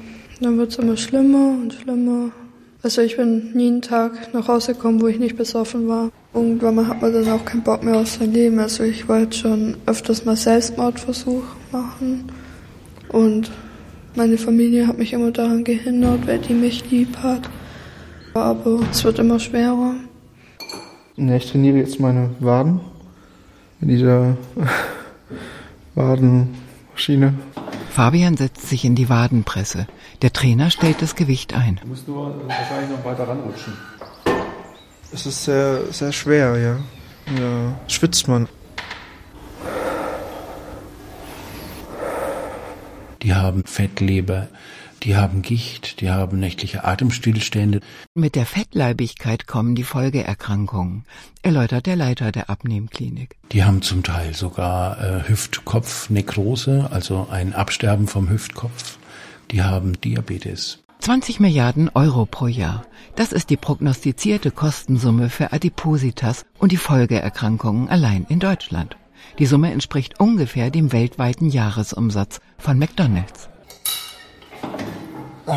Fabian ist optimistisch. Ein bisschen hat er sein Gewicht in der bayerischen Abnehmklinik schon reduziert. Vielleicht kann er sich bald eine neue Jeans kaufen. Ja, das ist das erste Mal, dass ich das auch eben durchziehen möchte, ja. Weil man sich das so sehr wünscht, dass man dünn ist und sich bewegen kann und praktisch leben kann. Ja.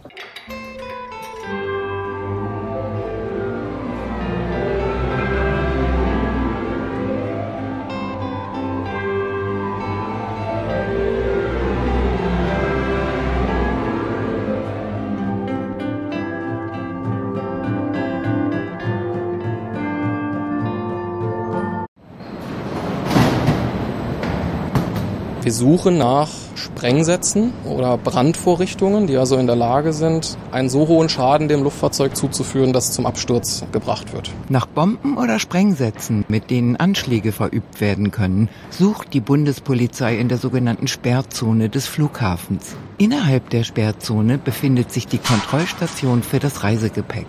Eine Halle so groß wie gut zwei Fußballfelder. Die Koffer fahren gerade über unseren Köpfen entlang, eine Etage höher und werden dann über Rutschen nach unten auf unsere Ebene transportiert. Links und rechts und oben und unten rattern die Gepäckstücke vorbei. Nur ausdrücklich Befugte dürfen die Sperrzone betreten, den sensiblen Hochsicherheitsbereich des Flughafens, erklären die Sicherheitskräfte der Bundespolizei am Flughafen Köln-Bonn. Wer einen solchen Ausweis nicht hat, kommt hier nicht hinein. Seit den Anschlägen von Brüssel wurden die Maßnahmen, die die Bundespolizei trifft, nochmals verstärkt. Ein gigantischer Aufwand, der vor ein paar Jahren noch nicht vorstellbar war. Das heißt letztendlich, dass sich die Luftsicherheit ja mitentwickelt hat mit dem, was Terroristen eben getan haben. Mehrstufige Reisegepäckkontrollanlage nennt sich das monströse Konstrukt aus Stahl und Technik. Wir haben dafür ein System entwickelt mit mehreren Kontrollstufen, mit denen wir Gepäck, was wir kontrollieren, immer weiter reduzieren, sodass wir am Ende nur noch ganz wenig Koffer auch tatsächlich öffnen müssen. Wir suchen also hier eigentlich nur noch in Anführungszeichen nach Sprengstoffen. Für verdächtige Gepäckstücke gibt es vier Sicherheitsstufen, je nachdem, welcher Art die Schatten und Flecken sind, die die Röntgenanlagen in Sicherheitsstufe 1 und 2 gefunden haben, wandert das Gepäckstück in die Sicherheitsstufe 3. Auf den meisten Flughäfen ist das ein Bunker mit dicken Mauern, wo das Gepäck dann von Spezialisten unter die Lupe genommen wird. Und die Sicherheitsstufe 4 schließlich befindet sich außerhalb des Flughafens. Dort kann ein Gepäckstück notfalls gesprengt werden. Ja, wenn Sie jetzt die Gepäckhalle runterschauen, ungefähr 40 Meter auf der linken Seite, dort findet dann auch praktisch die Untersuchung der verschiedenen Gepäckstücke statt, die als verdächtig eingestuft sind. Auf dem heißen Abschnitt der mehrstufigen Reisegepäckkontrollanlage ist im Moment kein verdächtiger Koffer in Sicht. Doch das kann sich schnell ändern. Und es drängt sich die Frage auf, wie viele Gepäckstücke denn an einem Tag verdächtig sind. Also wir können das schon sagen, wir sagen es aber nicht. Die Maßnahmen, die wir durchführen, sind zu einem großen Teil geheim. Die sind unter Verschluss gehalten. Wir führen auch Maßnahmen durch, die eben nicht für die Öffentlichkeit gedacht sind. Germanwings Flug 862 nach Neapel, Ausgang C40. Bewaffnet, in Zweier- und Dreierformationen, Schulter an Schulter, patrouillieren Trupps der Bundespolizei durch die Flughafenhalle. Einige von ihnen tragen eine MP vor sich her, eine sogenannte MP5 mit 30 Zentimeter Lauflänge. Präsenz zeigen nennt man das. Wir sind da. Sicherheitshinweis. Doch unter Beschuss seien auch die Sicherheitskräfte, berichten die Sicherheitskräfte. Wenn Anschläge passieren, dann heißt es ja hinterher immer, ja, wie konnte das passieren? Und wieso war denn die Bundespolizei nicht so schnell vor Ort? Wer hat da nicht aufgepasst und wer hat was gemacht, damit es zu so einem Szenario hinterher gekommen ist? Die Polizei in Brüssel stand hart in der Kritik. Die Maßnahmen zur Sicherstellung der Flughafen und der Flugsicherheit seien komplex, auch wenn nach jedem Terroranschlag nach mehr Sicherheit gerufen werde, erklärt das Kontrollpersonal von der Bundespolizei und deutet auf den Körperscanner. Wir haben hier eine Luftsicherheitskontrolle mit einem Sicherheitsscanner und befinden uns jetzt auf der Position des Einweisers. Die Funktionsweise ist so, dass der Körperscanner ja eine Art Mikrowellen auf den Körper sendet und er wird nach und nach flächendeckend eingeführt. Die Körperscanner, auch Sicherheitsscanner genannt, befinden sich noch in der Einführungsphase. Der Körperscanner ist in der Lage, Gegenstände, die am Körper verborgen sind, zu detektieren. Da ist das Spektrum sehr groß. Das kann also das gebrauchte Taschentuch sein. Und das kann natürlich letztendlich auch ein Gegenstand sein, der bewusst versucht wurde zu verbergen. Ja, also eine Waffe oder ein Sprengstoff oder ähnliches. Was genau das ist, wonach wir natürlich suchen. Wir suchen nicht nach dem benutzten Taschentuch, sondern wir suchen nach den Tatmitteln zur Verübung eines Anschlages. Eine extreme Herausforderung sei das für alle Antiterroreinheiten, nach jedem Anschlag aufs Neue, berichten die Sicherheitskräfte der Bundespolizei. Wenn es zu Gefahrensituationen, zu Zwischenfällen kommt, dann ist es ganz wichtig, dass man als Bundespolizeibeamte Ruhe bewahrt. Man darf nicht selber in Panik verfallen, das ist ganz wichtig. Ob die Sicherheitskontrollen mit dem Scanner verbessert werden, ist umstritten.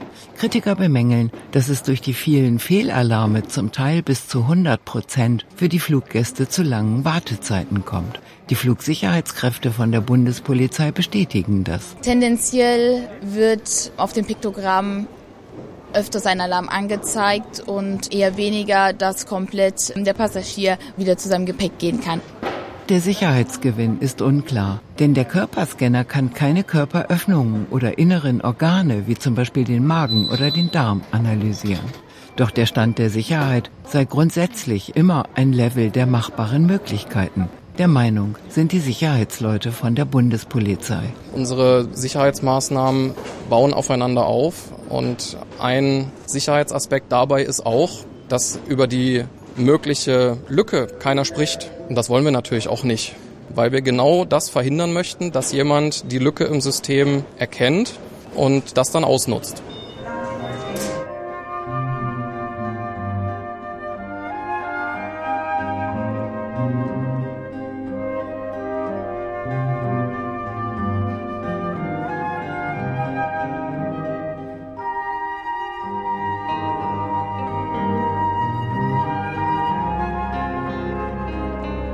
A, B, C, E, D oder so geht's dann weiter. Aber da will ich mich nicht festlesen und Professor bin ich noch nicht. Das weiß ich nicht auswendig, das ABC dann, ne? Werner K. lehnt sich auf seinem Stuhl zurück. Man muss ja nicht alles können, ist seine Devise. Schließlich gibt es auch Leute, die nicht wissen, wie man sich die Zähne putzt oder wie man Kartoffeln kocht. Das ABC, äh, das ist auch nicht so wichtig. Ich will jetzt nicht noch in die Hochschule gehen oder was. Nur für den Alltag, was man so braucht. Und dann reicht das schon. Er ist 44 Jahre alt und besucht in Koblenz einen Alphabetisierungskurs. Ja, da muss ein D kommen, ja. Ich schreibe ein Wort an die Tafel. D ist richtig. Die Kurse an den Volkshochschulen sind in der Regel kostenfrei und offen. Das heißt, wer sich anmeldet, kann jederzeit dazukommen und an den Übungen teilnehmen. Die Teilnehmer schauen in ihre Hefte und buchstabieren vor sich hin. Manchmal klingelt ein Handy und oft hat jemand eine Frage, dann hilft die Dozentin weiter. Unser Problem ist, dass eben viele Leute kommen, die ganz, ganz unten anfangen. Das ist nicht so einfach. Also, Aufgabe. 7,5 Millionen erwachsene Menschen in Deutschland können keine Texte lesen und schreiben. Eine Kampagne der Bundesregierung mit Plakaten auf Bahnhöfen und öffentlichen Plätzen, mit Telefonhotlines und Fernsehspots soll helfen, die Quoten der Analphabeten zu senken. Nach Bekanntwerden der hohen Anzahl der Betroffenen in Deutschland wurde sie initiiert. Wir machen erstmal so eine Wortsammlung. Das Glück. Und danach gucken wir weiter. Ja, was nehmen wir denn da? In Düsseldorf lernen Brian S. und Marlene B. das Lesen und Schreiben, zusammen mit acht weiteren Teilnehmern. Die 100 gebräuchlichsten Wörter sollen gesammelt, geschrieben und gelesen werden. Ich habe denen gesagt, was meine Fehler sind, was ich nicht kann und was ich im Leben erreichen möchte. Hat natürlich dieses Feedback von der Lehrerin zurückbekommen und sagen, sie sind auf jeden Fall noch schulfähig. Sie sind gar nicht so blöd oder dumm, wie sie aussehen. Brian S. fuchtelt mit dem Radiergummi herum. Er ist 20 Jahre alt und besucht seit einem Jahr den Kurs. Er hat das Ziel, seine Einkaufsliste einmal schreiben zu können. Joghurt wird mit J geschrieben. Ja, ich habe das Problem, dass ich Y und J immer wieder vertausche beim Schreiben. Ich kenne den Unterschied manchmal gar nicht da drin. Eure Lieblingswörter, darum ging es. Vielleicht hast du nur drei Lieblingswörter. Das stimmt. Also Nusscreme. Menschen, okay. Neben Brian S. sitzt Marlene B. Wie buchstabiert man Menschen? Die Lehrerin gibt Hilfestellung. Was steht da? Lies mal, was du geschrieben hast. Mehr. Mhm. I. Ja. Marlene B. beugt sich über ihr Papier. Von den 7,5 Millionen Analphabeten in Deutschland gehen nur 0,3 Prozent in Alphabetisierungskurse. 0,3 Prozent. Wenn ich die Leute sehe, schon in der Beratung, da gibt's so einige, bisschen ist mir doch egal und, und die kommen da nicht. Die Dozentinnen Ulla Lindenbeck-Raven und Uta zum Kolk. Ich habe oft gehört von äh, Teilnehmern, dass sie genügend andere kennen, die es auch nicht können. Das ist ein Phänomen, was total weit verbreitet ist. Und ich fürchte, es nimmt auch zu. Manche fragen auch, wie lange dauert das denn?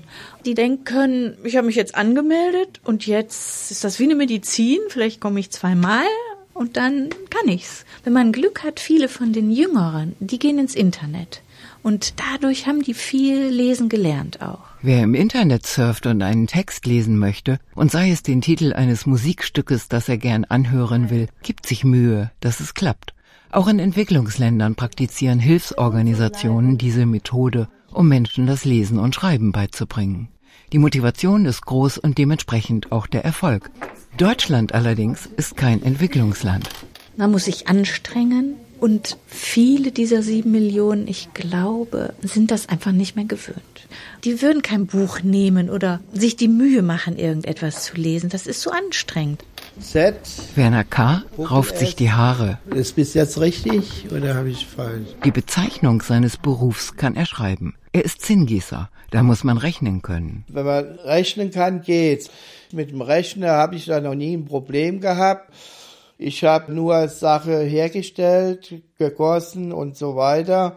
Und da muss ich dann so und so viel Stückzahl von haben. Und wenn man die rechnen kann, dann war das kein Problem. Und bezahlt haben die sehr gut. Ich habe äh, immer mehr Geld gekriegt als normal auf dem Tarif. Ja, also man kann da gut leben. Werner K. ist nicht der Einzige hier, der den Kurs nach Feierabend besucht.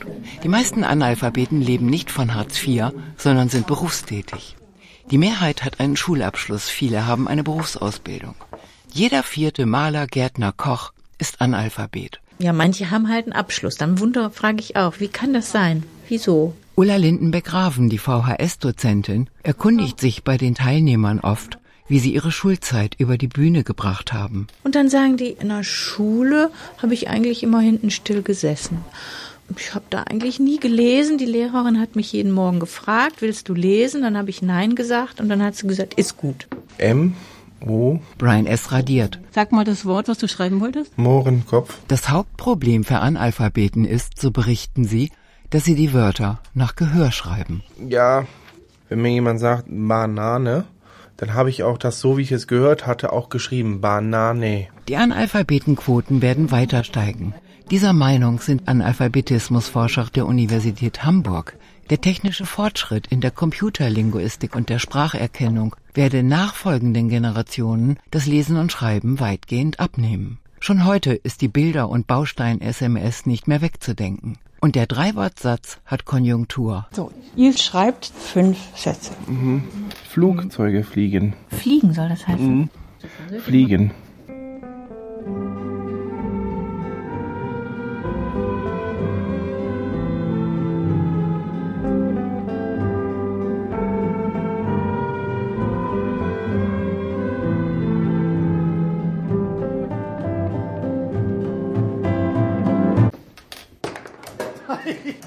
Jeden Morgen stehen die Jungs am Kicker Schlange. Eine Runde Tischfußball und dann beginnt der Unterricht. Also ich tue am liebsten eigentlich also an Computern herumschrauben und so Systeme aufsetzen. Peter kannte sich schon in der Grundschule gut mit Computern aus. Hier in Detikon gehört er zum ersten Absolventenjahrgang der Stiftung Informatik für Autisten, zusammen mit 40 weiteren Jugendlichen. Also ich habe jetzt den Vorteil, Mathematikaufgaben, große, muss ich eigentlich nur einmal anschauen und dann die ganze Aufgabe aufschreiben und lösen zu können. Fabian zieht sein Stirnband gerade. Mit 13 hat er angefangen zu programmieren. Er hat sich Computerspiele ausgedacht, weil ihm die meisten Spiele, die es zu kaufen gab, zu langweilig waren. In der Schule hatte ich viel Probleme mit Gleichaltrigen und nicht so viel mit den Lehrern und so, dass ich viel besser mit erwachsenen Leuten reden kann als mit Gleichaltrigen. Ich weiß auch nicht wieso, aber es ist einfach so. Etwas ist anders und das merken die und das ist halt anders. Im Seminar Technische Neuheiten läuft ein Video über 3D-Drucker. Rund 20 Dozenten unterrichten in den Fächern Programmierung und Applikationsentwicklung, Support und Netzwerktechnik. Zusätzlich gibt es Grundlagenseminare und Einzelunterricht in Mathematik. Martin Schmid ist der Ausbildungsleiter. Nach den vier Jahren Ausbildung bekommt jeder ein Zeugnis und in diesem Zeugnis wird auch nicht erwähnt, das Wort Autismus, Asperger kommt gar nicht vor. Die sind ja hochqualifiziert und es sind sicher größere Konzerne, die wir auch als Ideal anschauen nach Abschluss. 0,55. Also wir haben die Hypotenuse mit dem Pythagoras haben wir berechnet. Mhm. Nebenan bekommt der 15-jährige Timo Einzelförderung in Mathematik. In der Förderung und Qualifizierung von Autisten im Informatikbereich ist die Schweizer Ausbildungsstätte weltweit führend. In Skandinavien gibt es erste Ansätze, Autisten mit Kursen und Schulungen in spezielle IT-Aufgaben einzuweisen, in Zusammenarbeit mit der IT-Branche der Wirtschaft, auch der deutschen. Doch mit dem Angebot eines vierjährigen Studiums für Autisten und dem abschließenden Zertifikat zum staatlich geprüften Informatiker ist die Schweizer Stiftung international einzigartig und wegweisend. Okay, zum Beispiel Java. Im Workshop Programmiersprachen sitzen zwölf Jungs. Es werden zurzeit nur männliche Jugendliche ausgebildet. Der Hauptgrund dafür ist, dass das Asperger-Syndrom überwiegend Jungen und Männern zugeschrieben wird und nur zu 10 Prozent Mädchen und Frauen. Wir haben dieses Projekt bei mir zu Hause im Dachboden oben gestartet. Und es macht mir Spaß, das zu erwähnen, weil ich weiß, dass andere Firmen in der Garage angefangen haben. Siegfried Wirtner, Wirtschaftsinformatiker und Unternehmer, gründete die Stiftung und Ausbildungsstätte Informatik für Autisten. Das, was sie lernen, setzen sie konsequent um. Und die werden auf jeden Fall ihren Weg gehen. Systemsoftware und Anwendungssoftware. Der Ausbilder schreibt Teile eines Programmiercodes an. Maurice überträgt die Zahlen und Zeichenreihen in seinen Laptop. Er hat einen Realschulabschluss wie die meisten hier. Es gibt aber auch Studenten mit Hauptschul- oder sogar Sonderschulabschluss. Die meisten Autisten werden trotz ihrer offensichtlichen Talente bereits beim Eintritt ins Schulsystem auf das Abstellgleis gesetzt. Im besten Falle laufen sie irgendwie mit. Das ist auch in Deutschland so. Begabtenförderung findet kaum statt.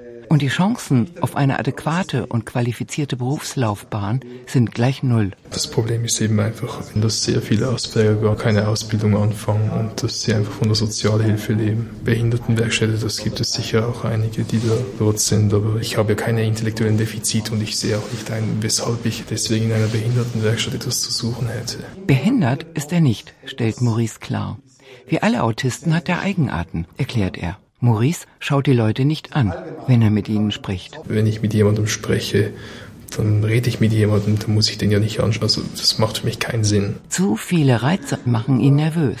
Asperger-Autisten können laut neuerer Forschungsergebnisse der Universität Cambridge nicht nur besser Mathe, sie haben auch bessere Augen und bessere Ohren als der Durchschnitt. Sie hören mehr und sie sehen mehr. Ja, wenn ich mit jemandem spreche, ich schaue die Person jetzt an, so, dann kann ich das schon machen, das geht ganz klar.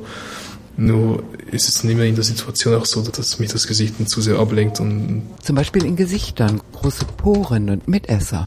Ja, also die Reize, die da ja, dann fühle ich mich unwohl. Also. Das Potenzial ist natürlich sehr groß. Anna Weiner ist Leadership Coach in der Wirtschaft und seit drei Jahren auch in der Ausbildungsstätte für Autisten aktiv. Die Asperger-Autisten sind die Leute, die für die Wirtschaft einen, einen großen Nutzen haben, noch mehr haben könnten. Also Einstein war ein Asperger-Autist, der Bill Gates ist zum Beispiel einer. Also das sind einfach durchaus sehr leistungsfähige Leute. Aber das ist eben vor allem interessensgesteuert und Störungen sind halt einfach zu vermeiden. Maurice und die anderen IT-Studenten packen ihre Laptops ein.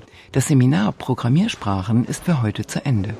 Alle rennen wild durcheinander und es rückt in Erinnerung, was bei den Gesprächen mit den Jugendlichen in den Hintergrund tritt.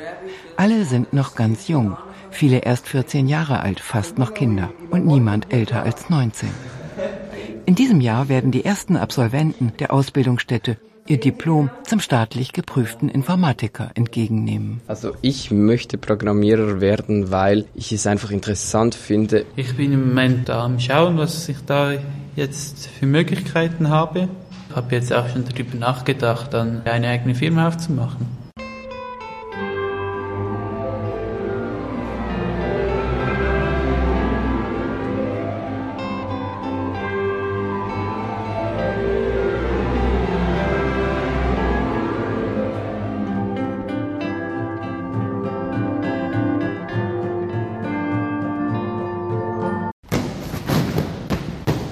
Schnell rennen muss ein Bundeswehrsoldat können. Sportlichkeit gilt als ideale Voraussetzung für einen Job bei der Truppe. Ich schätze, das ist ein bisschen hart. Und äh, ich denke mal nicht, dass ich die Anforderungen dafür bewältigen konnte. Viele Jugendliche interessieren sich für den Arbeitgeber Bundeswehr. Doch ob sie wirklich geeignet sind für den Soldatenberuf, das wird sich noch herausstellen. Einer der Prüflinge greift sich an die Brust. Gut, für die Liegestütz kommen Sie bitte hierher. Dreimal am Tag treffen neue Bewerber ein. Während eine Testgruppe ihre körperliche Fitness unter Beweis stellt, werden nebenan die Neuankömmlinge empfangen. So, zunächst mal, wunderschönen guten Morgen allerseits. Leutnant Dieter Guntermann stimmt sie ein auf die Prüfungen und auch auf den Soldatenberuf. Jeder von Ihnen muss damit rechnen, ins Kriegsgebiet geschickt zu werden. Krieg ist auch mittlerweile in der Politik das Wort, mit dem man auch offen die Sache angeht. Ganz sicher bin ich mir noch nicht. Erstmal jetzt die Musterung machen und dann mal schauen. Es ist halt alles eine Belastung, alles ist, äh, Computertest war auch nicht sehr einfach. Doch nicht bloß die Prüflinge schwitzen. Seit der großen Reform und dem Wegfall der Wehrpflicht muss die Bundeswehr sich bei der Nachwuchsrekrutierung anstrengen, damit sie künftig ihre Kontingente auch voll bekommt. Nach der Reform steht mehr denn je die soldatische Eignung im Vordergrund. Eine kleinere Truppe, aber leistungsfähigeres Personal für die Einsätze der Zukunft. Dann heißt es ja oder nein. Dann schauen wir mal. Die wollen dich oder du kannst nach Hause fahren. Also wir sind vergleichbar mit einem Assessment Center einer großen Firma. Oberst Thomas Becker, der Leiter des Zentrums. Nur unterscheiden wir uns überhaupt nicht von großen Firmen, wo sich äh, junge Leute bewerben.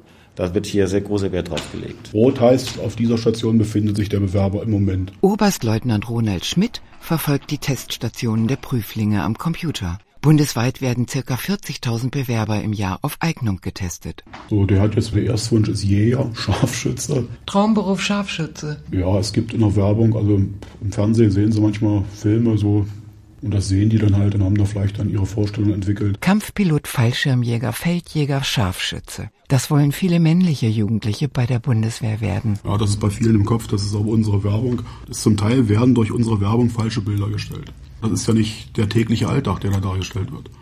Und viele suchen halt nur Action, Sportspiel, Spannung oder irgendwas und das spiegelt da nicht die Realität wider. Also mein Traumberuf ist äh, beim KSK Sondereinsatzkommando. KSK ist einfach, äh, die machen alles ohne Fehler. Die sind sozusagen Profi. Eine der Prüfgruppen kommt vom Sehtest zurück. Ich habe ja eine feste Arbeitsstelle. Bin Friseur. Aber mein Leben lang würde ich das nicht machen wollen. Brauche ein bisschen mehr Abwechslung in meinem Leben. Die junge Frau zupft an ihrem Nasenpiercing. Sie ist 24 Jahre alt und aus Trier angereist. Mal gucken, was auf mich zukommt.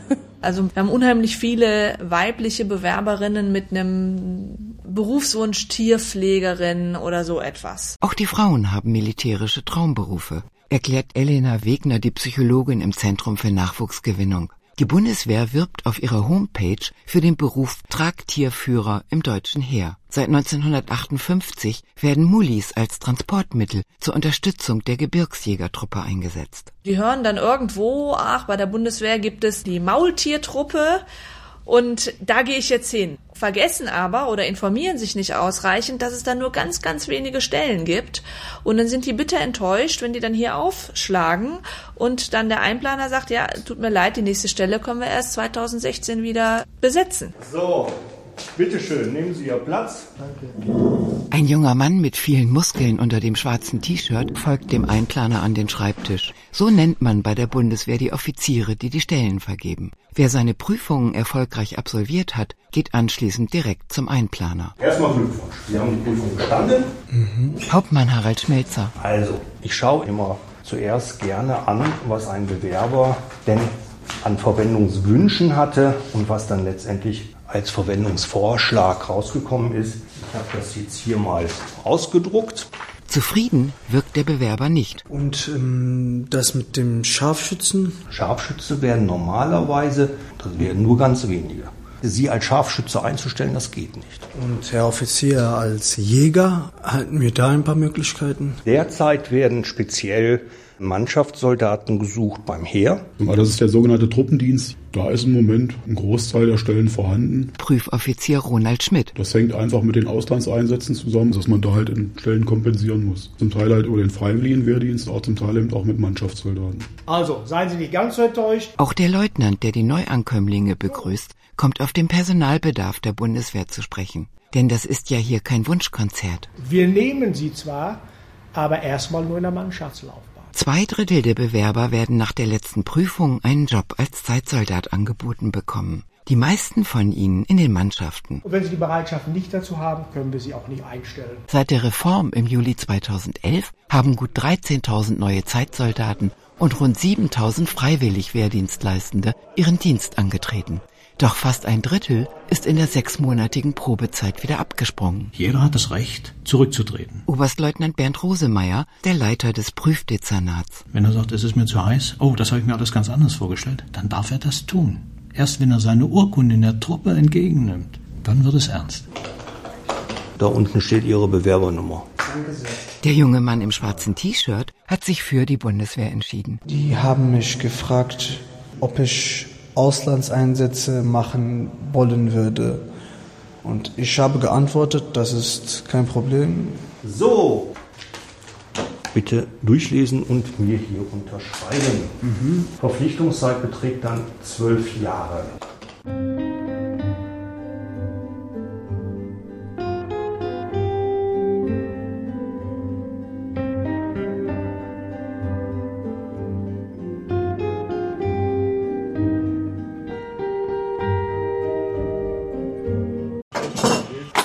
Was wird das? Jetzt muss wir die Maschine anmachen. An der Werkbank steht Mutschen M aus Afghanistan mit der Bohrmaschine in der Hand. Er trägt einen blauen Arbeitskittel. Aus seinem Dorf in der Nähe von Kabul stammt er.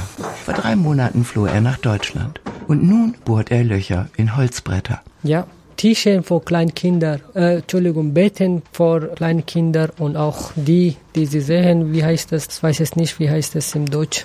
Bett. Kinderbett. Zusammen mit anderen Flüchtlingen baut Mutschen M Babywiegen mit einem ausgesägten Herz am Kopfende.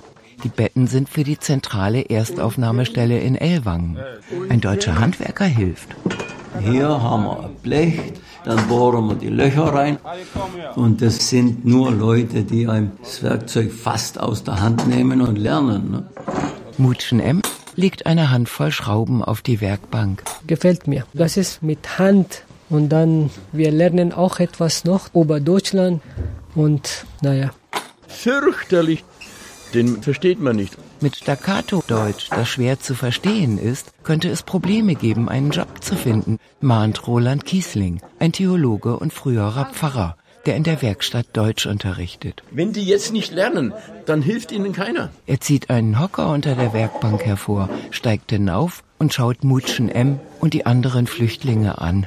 Stellt euch auf einen Stuhl und stellt euch vor, das sind 100 Deutsche, die dich noch nie gesehen haben. Und du musst jetzt so sprechen, dass jeder dich versteht. Das muss dein Interesse sein.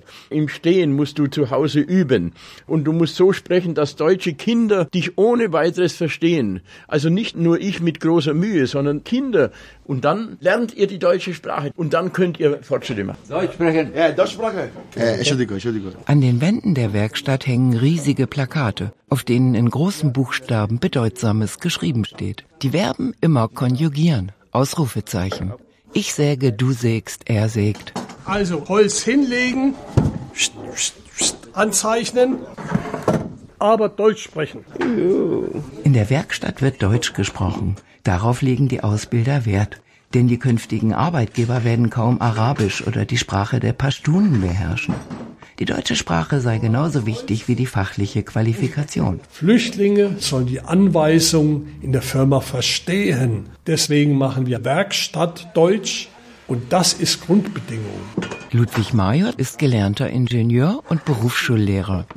Er hat die Lernwerkstatt für Flüchtlinge erfunden und gegründet, als sich abzeichnete, dass die Zahl der Flüchtlinge rapide ansteigen wird. Doch nach der Begrüßungskultur müsse nun die Förderkultur kommen. Viele Flüchtlinge beschwerten sich inzwischen darüber, dass sie in Deutschland meist bloß zum Kuchenessen und zum Volkstanz eingeladen werden. Diese ehrenwerte Begrüßungskultur. Ali aus Pakistan. es kommen hier Flüchtlinge her und sagen, ich soll jeden Abend singen, tanzen und Musik zuhören. Das ist am Anfang ehrenwert. Aber dann wollen die Flüchtlinge etwas anderes. Vielen Dank. Vielen Dank. Ja. Öffnet du bitte eine Dose Nüsse. Was öffnest du? Eine Dose N eine, eine Dose Erdnüsse. Erdnüsse. In einem kleinen Raum zwischen Eingang und Werkstatt sitzt Hans Heilig mit zehn Flüchtlingen an einem großen Holztisch.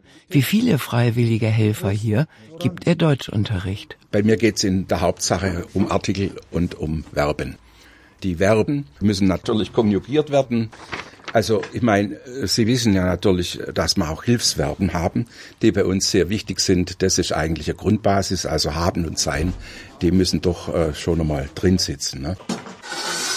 Der Meter hier lang ist 54. Zwei der Flüchtlinge in Ausbildung prüfen die Länge eines Brettes. Es muss millimetergenau passen. Heute mein erster Tag. Wir machen erst einmal. Wer drei Monate lang durchgängig und mit Erfolg in der Werkstatt anwesend war, bekommt ein Zertifikat. Darin steht, wo er einsetzbar ist und was er gelernt hat. Zum Beispiel Möbel bauen und Fenster einglasen oder reparieren. Das Zertifikat weist ihn für handwerkliche Hilfsarbeiten aus, erklärt der Leiter der Lernwerkstatt. Wer das Zertifikat hat, kann überall in Deutschland das vorlegen. Im Zertifikat steht, was er kann, an welchen Maschinen er gearbeitet hat. Die haben gelernt, genau zu arbeiten. Die sprechen die Sprache und die werden eingestellt. Da ist noch nicht durch. Guck mal hier. Über 400 Flüchtlinge haben bisher schon ihr Zertifikat erhalten. Auch Samuel B. aus Eritrea hat Schleifen und Sägen gelernt, einschließlich Werkstattdeutsch. Ich gehe in der Werkstatt Nachmittag, dann alles mit Holz, mit Metall und auch schneiden Glas oder wir arbeiten Handwerk und Deutschunterricht auch.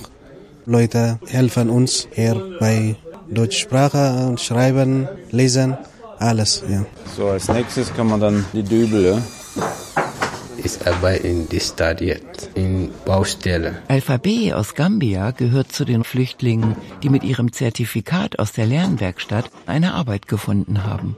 Ein deutsches Bauunternehmen hat ihn eingestellt für Abbrucharbeiten in einer alten Eisengießerei, aus der ein Museum werden soll. Alpha B will unbedingt weiter Deutsch lernen, erzählt er, auch wenn Englisch leichter ist. Deutsch ist sehr schwer. Ist schwer. It's difficult to speak.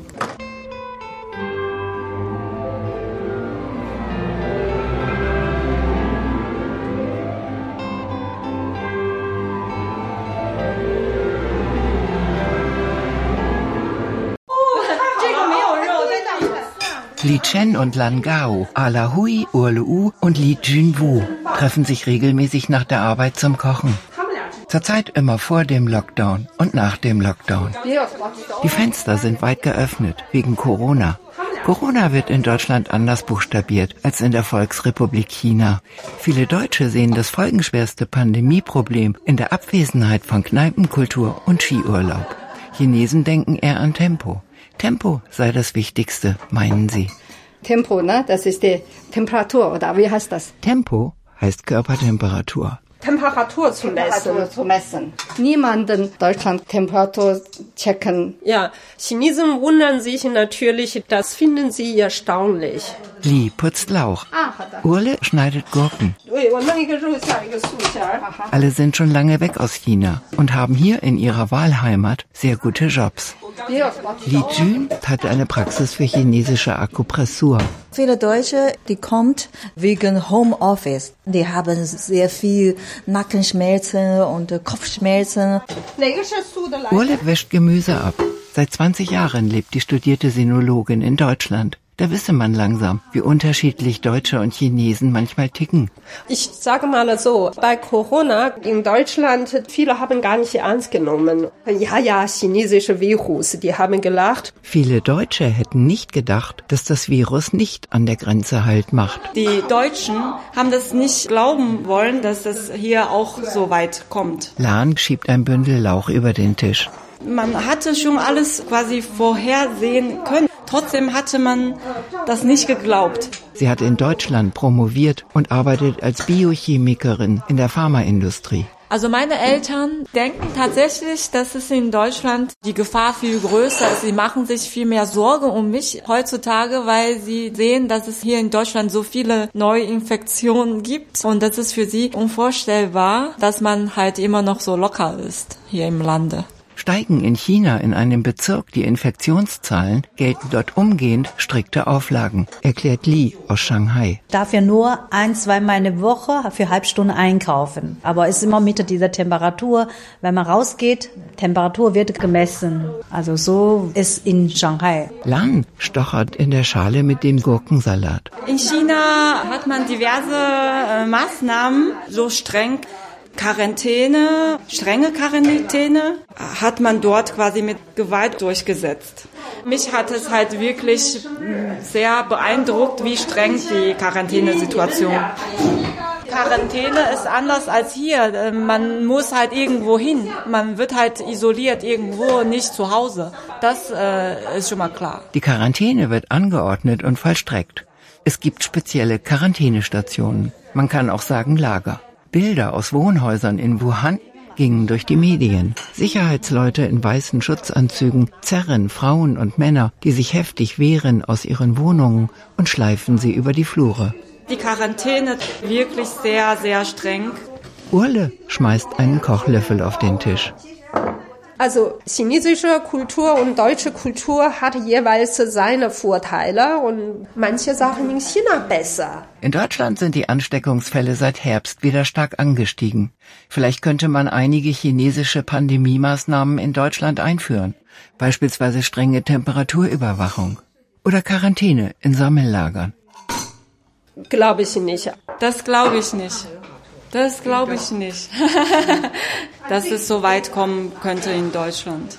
Das würde zu sehr in die private Rechte einfach eingreifen, dass ähm, hier das Volk das nicht zulassen würde.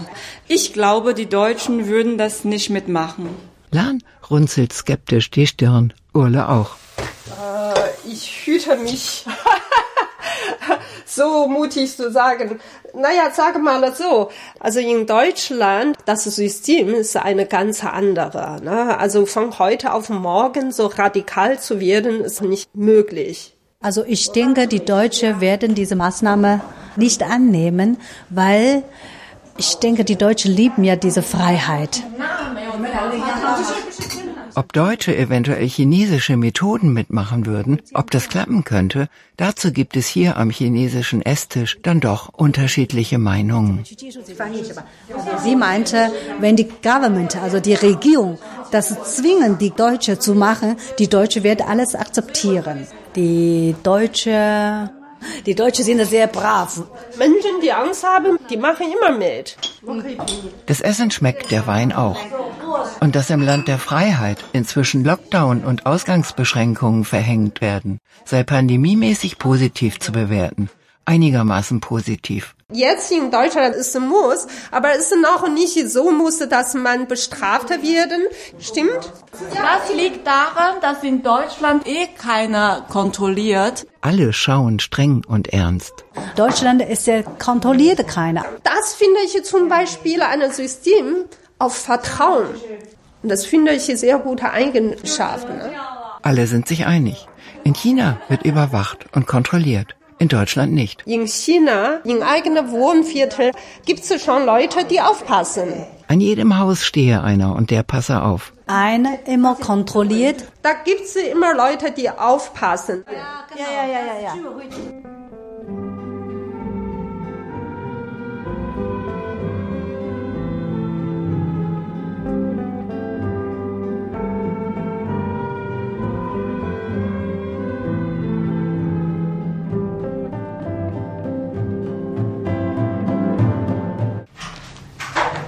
Emma kommt zur Wohnungstür herein, vom Gassi gehen mit ihrem Hund Rocky, einem kleinen struppigen Mischling mit Zwergschnauzer-Einschlag.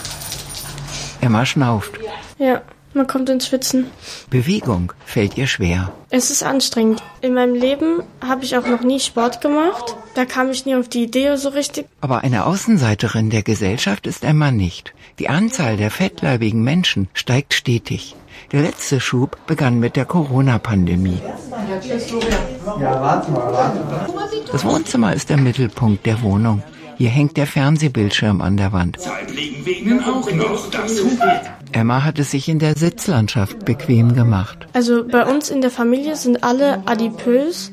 Der einzige, der nicht so, also der dünn ist aus unserer Familie, ist halt mein Hund. Die ganze Familie, Mutter Nicole, die 16-jährige Emma, der 18-jährige Marvin, alle haben Adipositas.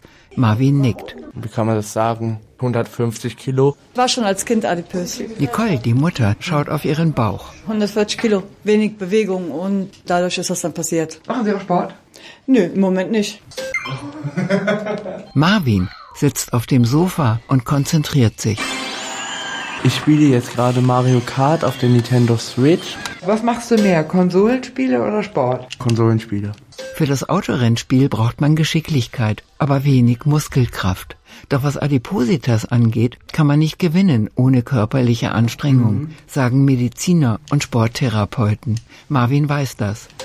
Ich war als Kind in Fußballverein, aber da habe ich mich abgemeldet, weil ich nur noch auf der Ersatzbank war. Wenn man zu dick ist, fällt einem vieles schwer, wie zum Beispiel das Laufen. Mutter Nicole hat in der Kochecke zu tun. Wir haben aber auch nicht, nicht gerade eine große Küche. Kleine Küche, aber viel Essen. Ja, was heißt viel Essen? Das ist ein paar Kartoffelchen. Die Kochecke besteht aus einem Einbauschrank, einer kleinen Arbeitsplatte, einem Kochherd, einer Mikrowelle und einem Kühlschrank. Ein Esstisch passt nicht hinein in die Kochecke. Gegessen wird nebenan in der Sitzlandschaft. Viel Pizza, viel Burger, viel Pommes und viel Eis. Ein paar Weintrauben. Die Weintrauben müssen abgewaschen werden. Es soll kein Fastfood mehr geben hier in dieser Familie. Käse, Vollmilch. Mutter Nicole öffnet den Kühlschrank zum Beweis für den guten Vorsatz. Eiweiß, Hähnchenbrust. Emma nimmt sich eine Weintraube. Ich will ja jetzt mittlerweile abnehmen auch. Meine Mutter kauft noch so ein Buch und so, wo gesunde Rezepte drin sind. Und danach will sie dann kochen. Umfassender Support existiert in Deutschland so gut wie gar nicht zum Beispiel Adipositas-Kliniken, noch dazu ambulante, wo Betroffene, insbesondere Jugendliche, systematische Therapien mit Ernährungsberatern und Sporttherapeuten finden. Es gibt die Magenchirurgie und es gibt unzählige Selbsthilfegruppen. In die Selbsthilfegruppe gehe ich nicht. Eine Selbsthilfegruppe muss sechsmal besucht werden.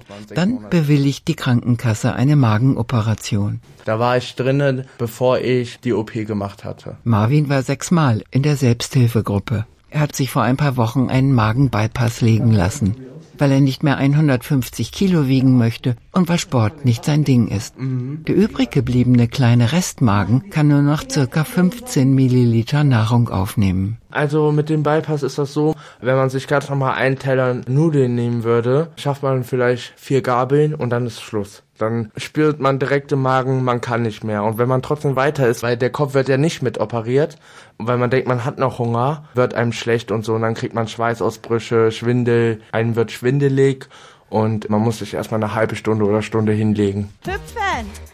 Hey, das mag ich. Also das ist Bodyworkout hier. Im Internet sind unzählige Fitness-Workouts zu finden. Das geht halt 30 Minuten. Wenn man will, kann man jeden Tag ein volles Programm absolvieren. Also einmal muss man die Arme so ausstrecken. Emma sitzt auf dem Stuhl und hebt die Arme in die Luft. Ganz auf sich allein gestellt. Also so Unterstützung gibt's nicht. Bis jetzt habe ich das letzte Woche gemacht. Also einmal.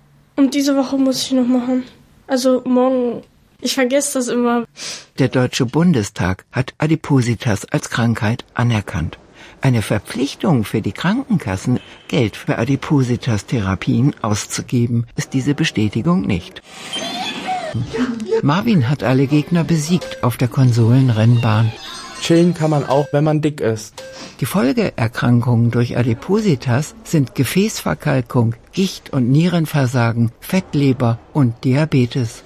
20 Milliarden Euro pro Jahr. Das ist die Summe der Folgekosten durch Adipositas für Deutschland. Sie entspricht ungefähr dem weltweiten Jahresumsatz von McDonald's. Ich habe halt eher ungesund gegessen als gesund. Mittlerweile habe ich mir das abgewohnt. Emma hat Pläne für die Zukunft. Das heißt also weniger Kalorien zu einnehmen. Hast du da einen Ernährungsberater? Nein, habe ich nicht. Mutter Nicole agiert in der Kochecke. Hier haben wir noch Eiweißpulver für die Eiweißernährung. Sie zeigt eine große Tüte. Eiweißpulver kann im Supermarkt gekauft werden.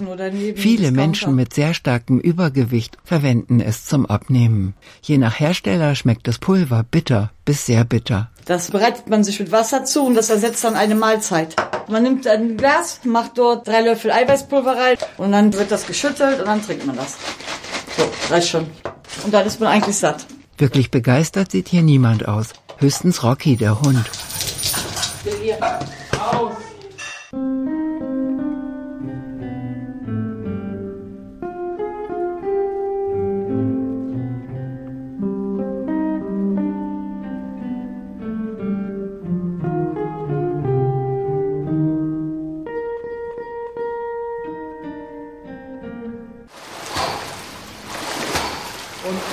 Die Soldaten paddeln und schnaufen. Noch eine halbe Stunde müssen sie hier im Schwimmbecken durchhalten. Aber dies ist kein Konditionstraining der Bundeswehr. In der privaten Spezialklinik Möhnesee im Sauerland werden Bundeswehrsoldaten mit Traumata oder traumaähnlichen Symptomen behandelt. Zuständig für die Soldaten ist der Psychiater Thomas Müller-Holthusen. Wir haben eine sehr große Zahl von Bundeswehrsoldaten seit dem Januar 2000 hier bei uns behandelt. Die Zahl erhöht sich natürlich laufend. Im Jahre 2006 waren es 120 Soldaten und allein im ersten Quartal diesen Jahres haben wir schon 90 Soldaten behandelt. Also das ist eine erhebliche Steigerungszahl. Rainer Schubmann, der Chefarzt der Klinik. Eine solche zivil-militärische Zusammenarbeit ist einmalig in der deutschen Militärgeschichte. Eigentlich kommen traumatisierte Soldaten in das Bundeswehrkrankenhaus Hamburg. Doch die Betten sind knapp geworden, sodass dort nur noch ganz schwere Fälle aufgenommen werden. Immer mehr Soldaten kommen psychisch verwundet aus den Auslandseinsätzen. Und die Dunkelziffer der Betroffenen ist hoch. Ja, ähm, da ähm, muss noch etwas mehr Aufklärung gemacht werden. Walter Schmidt, Presseoffizier der Bundeswehr, zuständig für Auslandseinsätze und Soldat Markus Bayer im Garten. Wo viele ein Problem haben und keiner sagt. Es will sich keiner eine Blöße geben. Genau. Viele, besonders Soldaten unter sich, reden gar nicht über Probleme, sagen, war alles locker hier und da, aber irgendwann, da kommt das auch bei denen. Also es man kann nicht alles vergessen und wenn es ein paar Jahre später kommt, jemand holt dann das rein. Markus Bayer ist seit drei Wochen in der Klinik Möhnesee. Direkt aus dem Einsatz kam er hierher. Er hat Erfahrung. Einmal Bosnien, zweimal Afghanistan. Bunkerwache. Dann haben wir zwischendurch noch Streife laufen müssen. Kann man sich schlecht vorstellen als Außenstehender. Viele sagen immer, ach, ihr seid Soldaten, ihr müsst sowas können. Aber meiner Meinung nach, das sind Momente zum Beispiel, wenn man Wache hat, immer Bauchschmerzen, Magenkrämpfe, monatelang. Ja, beginnen wir mit dem Entspannungstraining. Nehmen Sie eine bequeme Sitzhaltung ein. Stellen Sie beide Füße fest auf den Boden. Zwei Flure entfernt vom Schwimmbad befinden sich die Therapieräume. In diesem hier wird gerade geatmet. Die Soldaten sitzen auf dem Boden und konzentrieren sich auf die Anleitungen der Therapeutin. Das Zimmer ist hell und freundlich. Beim nächsten Ausatmen lösen Sie die Anspannung. Draußen an der Tür hängt ein Schild. Angstgruppe 1. Wenn Sie möchten, schließen Sie die Augen. Noch vor zwei, drei Jahren gab es so etwas nicht im Zusammenhang mit der Bundeswehr. Doch die deutschen Streitkräfte erkennen das Problem zunehmend.